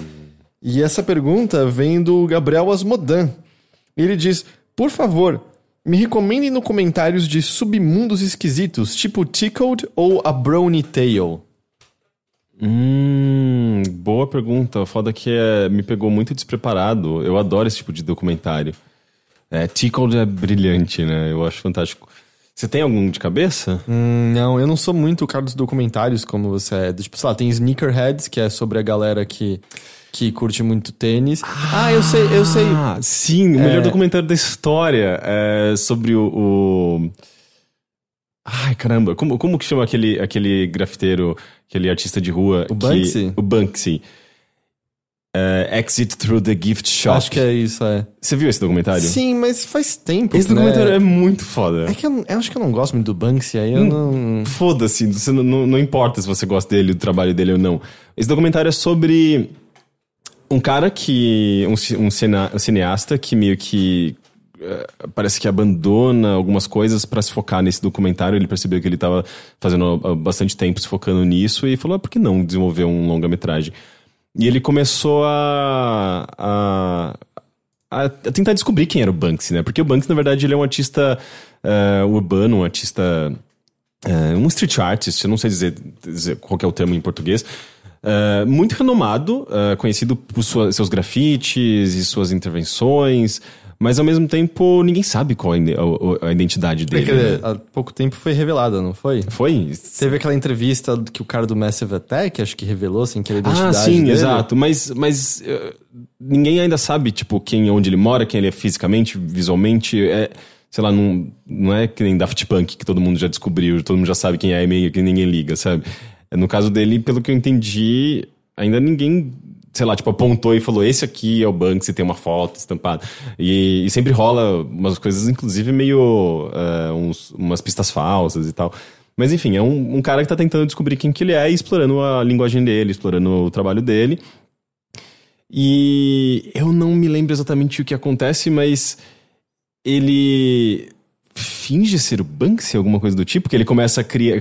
criar... Ele vira parte da história, basicamente, né? É, ele, ele, chega um momento que, da história em que você já não sabe mais se aquilo é verdade ou não. Eu lembro muito bem é, disso, sim. que você não sabe se é um documentário real ou se é um documentário.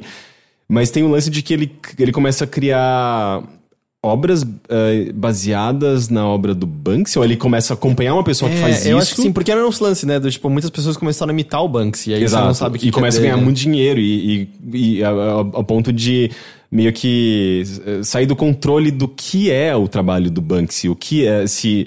Uh, e o que é, ele tem, tem esses questionamentos também do que é arte, do que se é só consumismo, se é só uh, moda, se é um negócio passageiro, se é uma coisa que as pessoas querem uh, se associar àquilo porque é cool e é legal e é considerado bonito e inovador, enfim. Mas eu acho que tem um pouco desses questionamentos, mas eu me lembro de, de terminar de ver esse documentário meio com o cérebro derretendo e não entendendo exatamente o que eu tinha visto, porque ele começa a ir nos cantos muito estranhos. Justamente de identidade, de você não saber exatamente quem que é o diretor, o, qual é a intenção dele, se é, se é um documentário sério ou não. É, eu lembro de achar fantástico. É, eu cheguei a falar aqui no podcast, mas, bom, é um submundo também. O Caças Caça-Fantasmaníacos. Hum, sobre os fãs de Caça-Fantasmas que criam uh, criam vertentes específicas para cada cidade, desenvolvem seus próprios uniformes e acabam fazendo trabalho comunitário e uh, se unem através desse amor uh, gigantesco em torno de caça-fantasmas e como isso faz bem para eles e tal. Eu acho que conta como um documentário sobre, sobre, sobre submundo.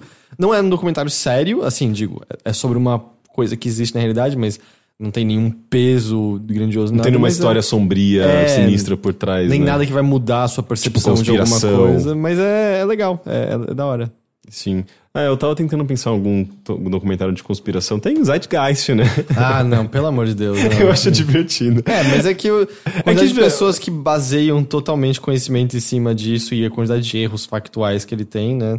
É, é que da época eu acho que foi impactante quando ele saiu de graça na internet, né? Que era aquela, bem aquela coisa de, de é, vamos derrubar o governo dos Estados Unidos Sim. e as mentiras do 11 de setembro. e daí eles jogam um monte de informação e eu lembro de ficar caralho, tipo, se isso tudo for verdade, tipo, fudeu, assim, acabou o mundo, sabe? Mas, mas hoje eu acho que deve ter envelhecido super mal e, enfim, não mas, deve ser mais. Mas indo bom. aos e-mails mesmo em si, uh, o primeiro e-mail que eu queria ler hoje veio do Marco Rigobelli. Ele diz o seguinte. Aí, só pra avisar, o tema é sobre ficção científica e o Altered, Altered Carbon. Carbon. Fala, pessoal. Mandando mais um e-mail quilométrico, porque acredito que eu possa acrescentar na discussão que tiveram sobre Altered Carbon no Bilheteria 157. Ficção científica é minha área de estudos acadêmicos. Embora eu não estude especificamente cyberpunk, este é um dos meus gêneros favoritos e está entre minhas áreas de interesse. Sobre Altered Carbon, não gostei. Achei visualmente impressionante, mas tem alguns problemas que me fizeram largar a série no sétimo episódio. Tratarei disso adiante. Sobre os problemas do Rick com o gênero, é uma questão bem comum, principalmente entre pessoas mais intelectualizadas. Desembrulhar as camadas que essas histórias parecem ter para chegar em seu cerne, o que acaba sempre levando a uma falsa impressão de que não há reflexão ou ela é rasa. Um escritor cubano de ficção científica chamado Yoss, entre os latinos-americanos, os cubanos são os mais prolíficos em boas, boas histórias do gênero. Olha. Que curioso, né? Disse certa vez que, que é, abre aspas, um gênero caracterizado por seu alto grau de feedback, no que resulta ser quase impossível escrever sem ler, e até desfrutar se não houver lido muito, porque um leitor de ficção científica se forma e se educa, não surge do nada. Fecha aspas. Isso porque há uma série de signos que não fazem parte do dia a dia das pessoas, mas que dentro do gênero são importantes para gerar a extrapolação que é necessária quando se quer fazer o leitor olhar a si e sua sociedade por outra, por outra perspectiva. Para compreendermos a chamada literatura universal, só precisamos conhecer os códigos da língua na qual ela está escrita. Na ficção científica, é também preciso conhecer os códigos do gênero. Há inclusive uma pesquisa relativamente recente que concluiu que as pessoas, ao lerem termos como airlock e antigravidade, parte automaticamente do princípio de que aquela é uma literatura inferior. E ele tem aqui o link do, do Guardian para isso. Uh, isso acaba virando um primeiro obstáculo para que as pessoas identifiquem as camadas de crítica e complexidade presente na ficção científica. O segundo obstáculo é o fato de que 80% do que já foi publicado dentro do gênero, como acontece em qualquer outro, é ruim. Sobre Altered Carbon, eu sou de uma corrente que defende que o cyberpunk pertence a um período em que foi criado, fim dos anos 70 ao início dos anos 90. Isso porque o gênero era tanto uma resposta ao otimismo da ficção científica anterior, que acreditava num futuro brilhante para a humanidade, quanto uma reação ao mundo em que viviam os autores no meio da Guerra Fria, com vários países vivendo sob ditaduras militares, a indústria cultural proliferando, o capitalismo ganhando ainda mais força e a desigualdade só aumentando. Eles então extrapolavam aquela situação para imaginar um futuro que fazia mais sentido naquelas condições.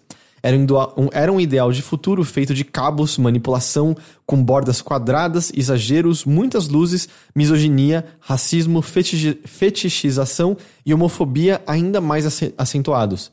E o gênero depende dessa estética para fazer sentido. É como dizer que alguém de fora do contexto latino-americano escreveu o realismo mágico. Hoje em dia, o cyberpunk é retrofuturismo. O grande acerto, do novo Blade Runner, para mim, foi justamente estar consciente disso e seguir mostrando esse retrofuturismo, mesmo na nossa, nossa realidade do longínquo ano de 2018, sem cabos, com redes sociais, grupos militantes vocais, bordas arredondadas, minimalismo, mas ainda com oligarquias. Altered Carbon, portanto, parece para mim algo meio fora de lugar. Ele nem parece consciente da, da própria condição, talvez porque o primeiro livro da trilogia foi lançado em 2002, época em que estávamos no final da transição entre o mundo analógico e o digital, quando sequer imaginávamos o iPhone.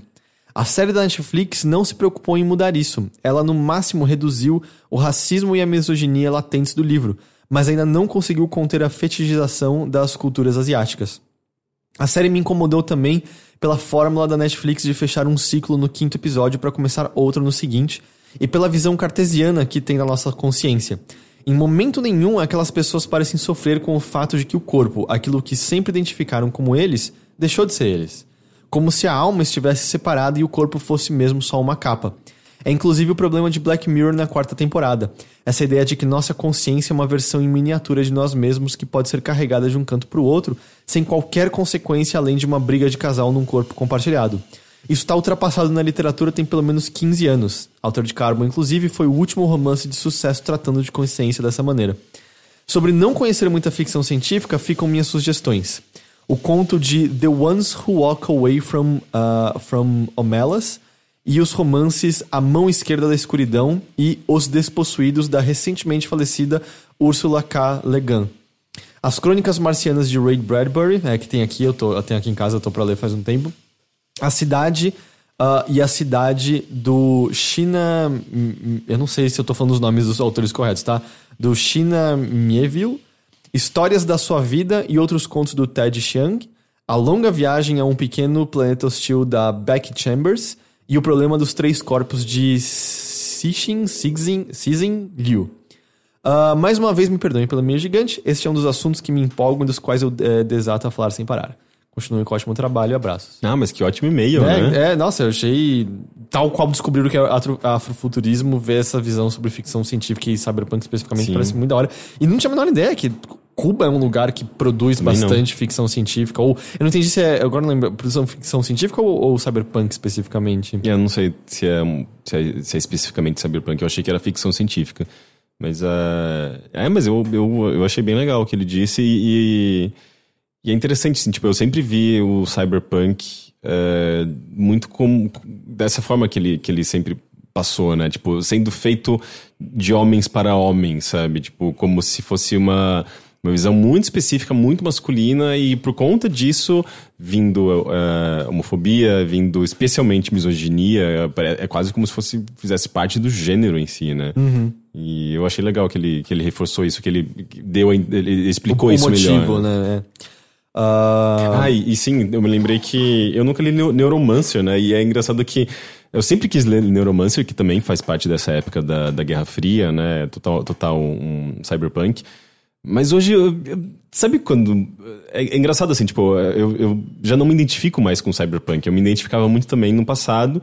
E, e, acho que por conta de todos os questionamentos da nossa geração, da, dos últimos 10 anos que a gente tem vi, eh, visto com mais força, eu tenho menos interesses em, em, em, em, ler, eu acho que um pouco da literatura de cyberpunk, em obras cyberpunk, em jogos cyberpunk. Uhum. É curioso isso. É, eu, eu, eu me pergunto como vai ser o jogo agora o jogo da, é... da, Como chama? Da Red... Da Red, CD Projekt Red. CD Projekt como Red. Falei, eu não sou versado no, no cyberpunk, assim, não, não, não, não sabia nem das características principais que definem, mas parece que talvez ainda tenha um certo lugar por conta da, da visão desesperançosa de como a gente acha que o mundo estava indo, que eu sinto que eu não sei, assim, por mais que comente que ah, existe ativismo de novo hoje em dia, eu não sei, pelo menos a minha visão é de completa desesperança, assim. Eu, eu acho que a gente tá pior encaminhado do que a gente jamais esteve. Assim. É, mas ao mesmo tempo é, é uma completa desesperança que mostra só o lado sombrio das coisas, que as coisas dão errado demais a, a ponto de você é... Você vê que tudo que parecia bom construído é, desmorona é do só dia caótico, noite. É só destrutivo, eu sinto, né? Não sei, tipo, e tem esse lado muito sombrio da humanidade, né? Tipo, de do tratamento ruim às pessoas, e enfim, da, é, parece que é só evidenciando uma coisa que a gente sabe, que é óbvio, mas é legal ter o outro lado também. E, e, é, e é engraçado, né? Como nos anos 80 a gente teve, teve também isso, esse reflexo na música, né? Tipo, a Guerra Fria também acho que causou muito disso na música. Você pega a música pop, uh, sei lá. Uh, Depeche Mode, por exemplo, é extremamente sombrio, né? Tipo, é sempre, é sempre muito pessimista, né? Até hoje eles são muito pessimistas. Eu ia falar do Joy Division, por Joy exemplo. Division, por exemplo. É, eu, eu, o Matheus, eu lembro que ele fala bastante disso, assim, de que os anos 80 em comparação aos 70... Nossa senhora, o que tá acontecendo na rua? Deve ter alguém passando com alguma coisa de metal, raspando mas, tipo, não tá nem tentando levantar o negócio, tá ficando cada vez mais alto, parece. É. Eu não sei se as pessoas estão ouvindo, mas tá horrível. Eu é, tipo, é, a gente tá em Silent Hill, na verdade, tá passando é o Pyramid Head, o Pyramid com... Head com aquela espada dele. Eu tô continuando a falar para enrolar para ver se esse ruído para eventualmente.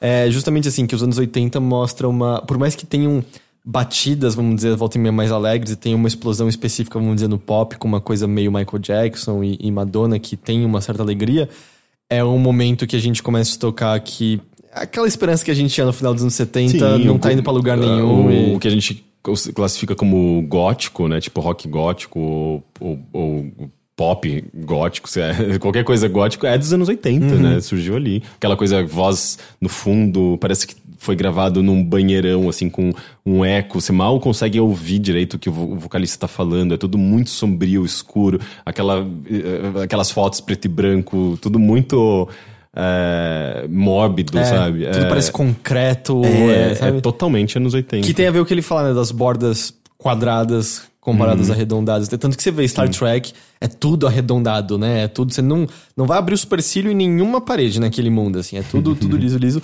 E só falando, o Tamo Junto no chat só comentou do. Você falou que você gostaria de ler o Neuromancer.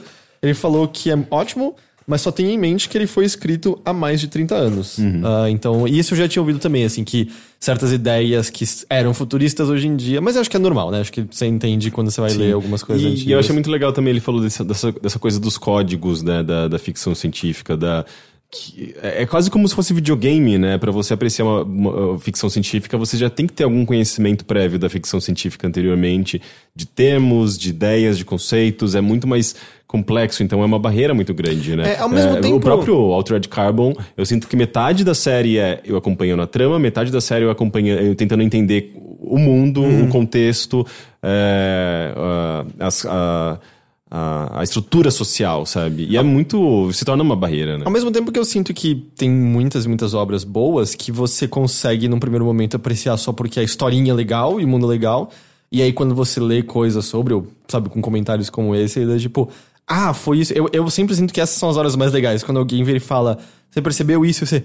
Ah, é verdade. E aí você começa a cavar mais fundo e começa a ver as relações entre o gênero e, e tudo mais. Eu acho que essas são as horas mais mais legais de começar a entender melhor, vamos dizer, nossa, nossa produção cultural, por assim dizer. Uhum.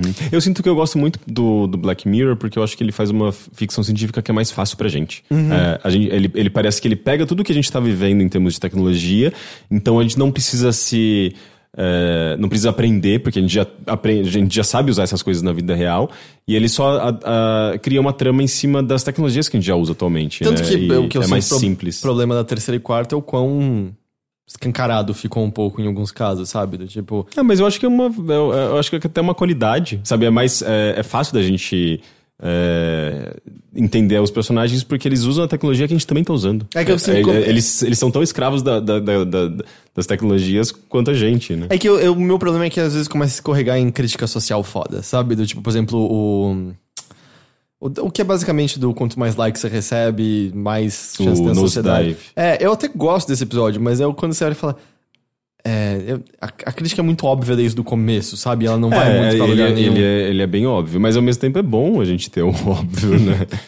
Uh, e o último e-mail, eu já adianto, não é um e-mail que eu tenho muito a comentar sobre. Uh, eu, não, não, é uma questão que eu, que eu acho que eu tenho o que falar sobre. Uh, mas você comentou que gostaria que a gente lesse, Rick, que vem do Eduardo. E ele diz: Gostaria de saber a opinião de vocês sobre apropriação uh, cultural. Recentemente, mais e mais pessoas estão reclamando de como os outros se vestem ou se maquiam por não parecer o bastante com sua cultura ou simplesmente remeter a uma outra. Exemplo de lenços na cabeça, parecendo um turbante ou dread. Depois de jogar Tacoma, acabei com a concepção de que o futuro seria uma miscigenação total. O que acham? Será que estou sendo ignorante por não entender que cada povo deve respeitar de maneira algo, é, deve respeitar e de maneira alguma utilizar algo de outra cultura? É algo bem, é algo bem, bem complexo, de fato, né? Porque isso envolve diálogo. É, diálogo justamente com diferentes etnias, diferentes origens, diferentes pessoas. E então, obviamente, a minha opinião aqui é, é, é, bem rasa. Eu não consigo, tipo, emitir um, sei lá, uma, uma opinião que possa ser é, super esclarecedora para todo mundo. Mas, mas eu acho que quando você é, Tá, vou pegar o exemplo do carnaval. Uhum. Que é... eu sinto que a discussão tava de novo em tona Voltou por conta pro do carnaval. Ah, desculpa, eu acho que eu chutei seu, seu Tudo bem.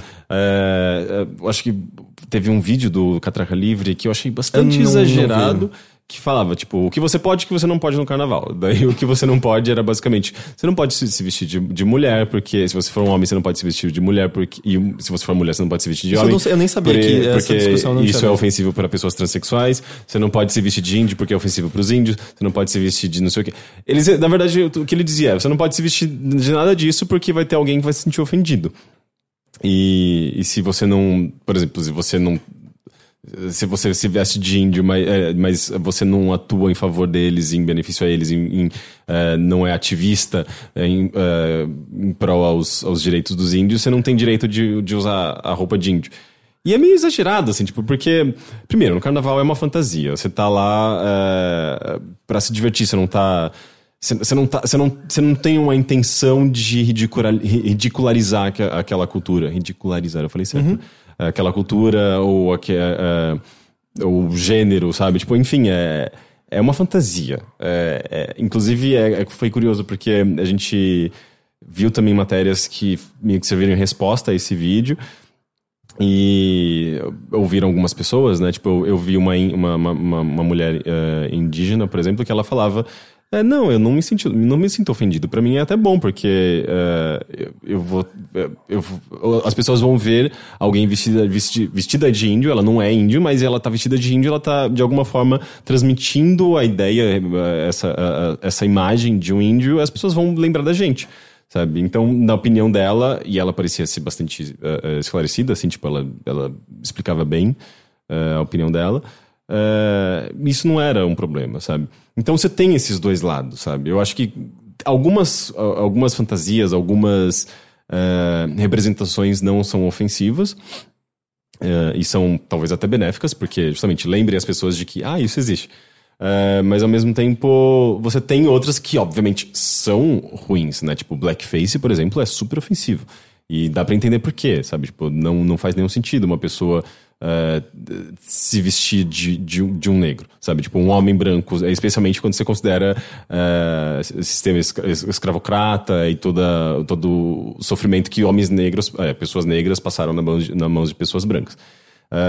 então, quando você considera o contexto histórico, o contexto social, algumas coisas podem ser ofensivas. E por isso que é, gera esse debate, que é importante. Né? É, a gente tem que entender o que, o que pode soar ofensivo. O lance do turbante era um pouco disso. É, era uma mulher branca que não tinha o contexto histórico, usando uh, porque ela achava bonito. E de fato, é bonito.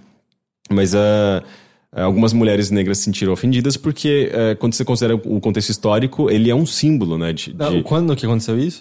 É, foi no começo do ano passado. Mas isso não foi o caso da moça do ônibus que tinha câncer da, e tal? Do, do, do metrô, Então, é, no caso, sim, tem muita gente dessa história específica era, era esquisito porque tinha muita gente dizendo que esse tipo de, sabe, pessoas apontarem falar isso tá errado. É muito difícil que isso fosse uma coisa que acontecesse de fato na rua. Disseram toda a história era, era super esquisita, mas é que isso foi um, sinto que uma das fagulhas da discussão naquele momento, pelo menos, né? Sim. Não, mas eu acho que é, é importante. Aquele, momento gerou uma discussão importante. Ah, sim, sim, sim. Não, eu não tô dizendo contra isso, tô só dizendo que a história de que pessoas teriam vindo falar para ela tá errado está usando, esse fato aconteceu. Eu não tô dizendo que não há justificativa por trás do pensamento, o pensamento não existe. Estou dizendo que esse porque fato ela, ter ela... acontecido era esquisito. Eu não sei, sabe? porque ela mesmo, a própria garota que postou a, é, exato, a foto é. e Só que, a história. Então, sim, mas era esquisito. Tipo, eu vi várias pessoas dizendo, cara, seria muito estranho pessoas virem falar, tipo, tá errado, tire isso da sua cabeça é, de maneira agressiva. Eu, assim. eu não sei. É, eu lembro que tinham várias coisas estranhas em torno do relato da garota Sim. e de coisas relacionadas a ela também. Uhum. Mas de qualquer forma, acho que gerou todo esse diálogo, né, que a gente ah, tem sim, hoje o, da apropriação cultural é... surgiu muito por conta dessa história. Ah, sim, de novo, eu não tô Foi querendo falar, né? não tô querendo falar, não tô dizendo que o diálogo tá errado. Foi a primeira vez que eu entrei em contato com o conceito de apropriação cultural. Não uhum. era um conceito sim, que eu pra conhecia. Mim, pra mim também. E eu acho legal justamente por isso, assim, tipo, é... é a gente só vai ter uma noção se é apropriação cultural ou não quando a gente conversar com uma pessoa que, que representa ou que vive aquela realidade que a gente está de alguma forma tentando imitar, tentando uh, representar, seja numa fantasia, num num, uh, sei lá, tipo, de você tentar usar aquilo no seu dia a dia, aquele objeto que não faz parte do seu contexto, mas faz parte de um contexto uhum. e tem um, uhum. representa alguma coisa, sim. é um símbolo de, uh, de alguma coisa para uma outra pessoa. Então envolve sim um diálogo. Se você se sente meio desconfortável na dúvida se aquilo, se o que você está usando é ofensivo ou não, melhor você não usar, sabe? Eu, o, eu me lembro que na época que teve, uh, como eu falei, quando eu entrei em contato, fiquei tentando ler bastante, bastante coisa que eu encontrava. Cheguei até a mencionar aqui no, no podcast de um texto, eu não vou lembrar mais a essa altura qual o texto que era, uh, mas era de uma mulher justamente escrevendo que o lance, né, as pessoas estão muito pode ou não pode. E o, e o ponto dela era muito não é questão de pode ou não pode. Tipo, uhum. poder vocês já estão fazendo. Tipo, não adianta ninguém falar não pode. Vocês uhum. já vão fazer, sabe? Vocês já. É, isso não, não é, por exemplo, uma pessoa negra falar, porra, não é legal você usar o lenço na cabeça que vai impedir. Isso já tá acontecendo. questão... É um texto da Helena, Helena Brum. Helena. É, é Eli, eu acho que é Eliana Brum. Não, não, não. Eliana não é? Brum é a jornalista do. Sim. Não, não é isso, não. Você não tem é certeza? Absoluta. Eu li um texto. É um texto do. É, foi um texto que eu li no. Era do Medium dessa, ah, dessa, okay. dessa moça. É, era mais questão, assim, de entender o que aquilo representava. Tanto uhum. que eu vi muitas pessoas falando que, na época, que um dos grandes problemas é, por exemplo, ah, uma revista quer mostrar a moda com lenços e não sei o que lá. E aí só chama um monte de modelo ou atriz branca para botar na capa. E é tipo, não, peraí, sabe, que porra é essa? Porque, justamente, o que eu via pessoas falando que a apropriação cultural também tinha a ver que, ah, esses, esses artigos, essas vestimentas são, vamos dizer, vão atrair atenção negativa na sociedade, vão fazer, por exemplo, você sofrer discriminação. Até que uma pessoa branca vai e coloca, nesse exemplo que a gente tá pegando, uhum. vai e coloca, e, e aí de repente tá tudo bem e aí vira como se fosse uma parte dela e tal. É, o que eu lembro é, admito, assim, foi, uma, foi um daqueles momentos de que nunca tendo entrado em contato com o conceito, foi meio chocante no momento de querer num primeiro momento falar, ah, isso é absurdo, como você pode querer dizer que não pode se vestir de índio, sabe? E a minha reação agora é basicamente eu não tenho uma opinião, vamos dizer, do que eu acho que é certo ou errado, eu só ouço o que os outros estão dizendo sobre o assunto. Uhum. Eu ouço o que a comunidade negra diz sobre o assunto, eu ouço o que a comunidade indígena sobre, diz sobre o assunto, e não parece haver um consenso, como você falou, né? Que tinha uma entrevista com uma, uma mulher indígena que dizia que, não, para mim tá ok. Uhum. Meu ponto é mais assim, não é meu lugar determinar, achar certo ou errado. É, é o que eu acho. É só eu ouço os outros, e eu acho que a gente está no processo de entender, entender, o que é isso como um todo. E talvez hajam exageros de, de correção no percurso. Talvez a gente não tenha nem abordado toda a questão em si. Meu ponto é que nessa hora me parece que o que eu tenho que fazer é meio que só calar a boca e ouvir o que os outros estão falando. Uhum. É, mas às vezes é, é, o que a gente tem que fazer é. mesmo, sabe? Tipo, tentar entender melhor antes de, de fazer, criar textão no Facebook, sabe? É, então essa, é, esse é o meu, meu, único, meu único ponto sobre. Sim. É, pra mim eu acho que é uma coisa parecida, assim, né? Tipo, é tentar ouvir os dois lados e vamos dialogar sobre isso, porque não é um negócio fácil e você não pode simplesmente impor, eu acho. E não, não tem a ver com essa pergunta, eu só queria responder que o. Porque eu, eu falei que eu acho que o mundo tá só horrível e, e piorando.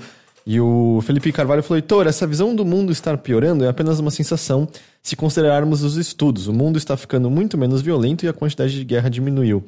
Uh, assim, eu até sabia disso, da violência. Meu ponto é que eu não acho que é só isso que torna o mundo horrível, é, sabe? É questão de ah, aumento de desigualdade, possibilidade que as pessoas possuem, uh, do tipo, liberdades que você possui aqui, do tipo, violência pode ter diminuído ainda, mas se você é uma pessoa gay, você tem muito mais chance de ser discriminado e sofrer violência na sociedade, sabe? Por, por exemplo, se você é uma uhum. pessoa trans, você vai ter, obviamente, você vai ser discriminado é, e sofrer teve, um, teve uns dados uh, interessantes que foram divulgados recentemente.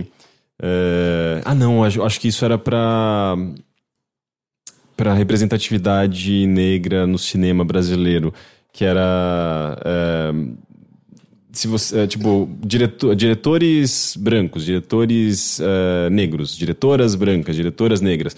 Uh, mulheres negras no cinema brasileiro basicamente não existem, assim, é. tipo, em papéis de direção e roteiro. É, homens negros tem alguns, mas obviamente tem uma maioria enorme, gigantesca de homens brancos. Eles hum. dominam. E isso representa, obviamente, a perspectiva do homem branco no cinema é, e a falta de representatividade. Por isso e... que Black Panther é tão importante Sim. no momento desse. Mas aí meu ponto é mais isso, assim, do tipo, tudo bem, a violência como um todo pode estar caindo, mas eu, ainda, eu não sei, eu sinto que o movimento geral que a gente está observando é só para para deixar bom para um número pequeno de pessoas e talvez cada vez menor e menor de pessoas, sabe? Uhum. É mais isso. Uh, se mais alguma coisa para falar sobre a pergunta de apropriação em si, qualquer coisa? Então eu acho que com isso a gente encerra essa edição do Bilheteria, Rick. Chegamos Oba. ao final de mais um Bilheteria. 159. 159. 159 edições gravadas, mas isso ainda é só o começo de muitas e muitas e muitas. Uh, eu sei que o, o, site como um todo é mais focado em games, mas quem porventura acessar o overloader.com.br essa semana, o que, que ela pode esperar encontrar? É, na semana eu espero terminar um vídeo, vídeo sobre Dandara, brasilidade e o significado de Dandara. E você vai, vai publicar um vídeo sobre Celeste? Sim, eu espero publicar em breve. Sim. É, são, são vídeos ensaio, né? Tipo, com aquele foco, foco mais em, em, em interpretações nossas, em nossas perspectivas com relação às nossas experiências no, nos jogos. E, e, ao mesmo tempo. Uh, indo, sei lá, indo um pouco além do, daquela coisa apenas do review, né? Uhum. Isso é... é planejado, a gente deve ter um, algum shuffle ainda de, um, de alguns jogos que a gente tá jogando uhum. e quem sabe outras coisinhas lá, certo? Sim. Então é isso, muito obrigado a todos que nos ouviram, muito, muito obrigado pelo seu tempo, pela sua audiência. Espero que vocês tenham um, uma semana excelente, um ótimo dia. Rick, eu tô sempre agradecido pela sua presença aqui. E na semana que vem a gente tá de volta então com mais bilheteria. Tchau, tchau. Tchau.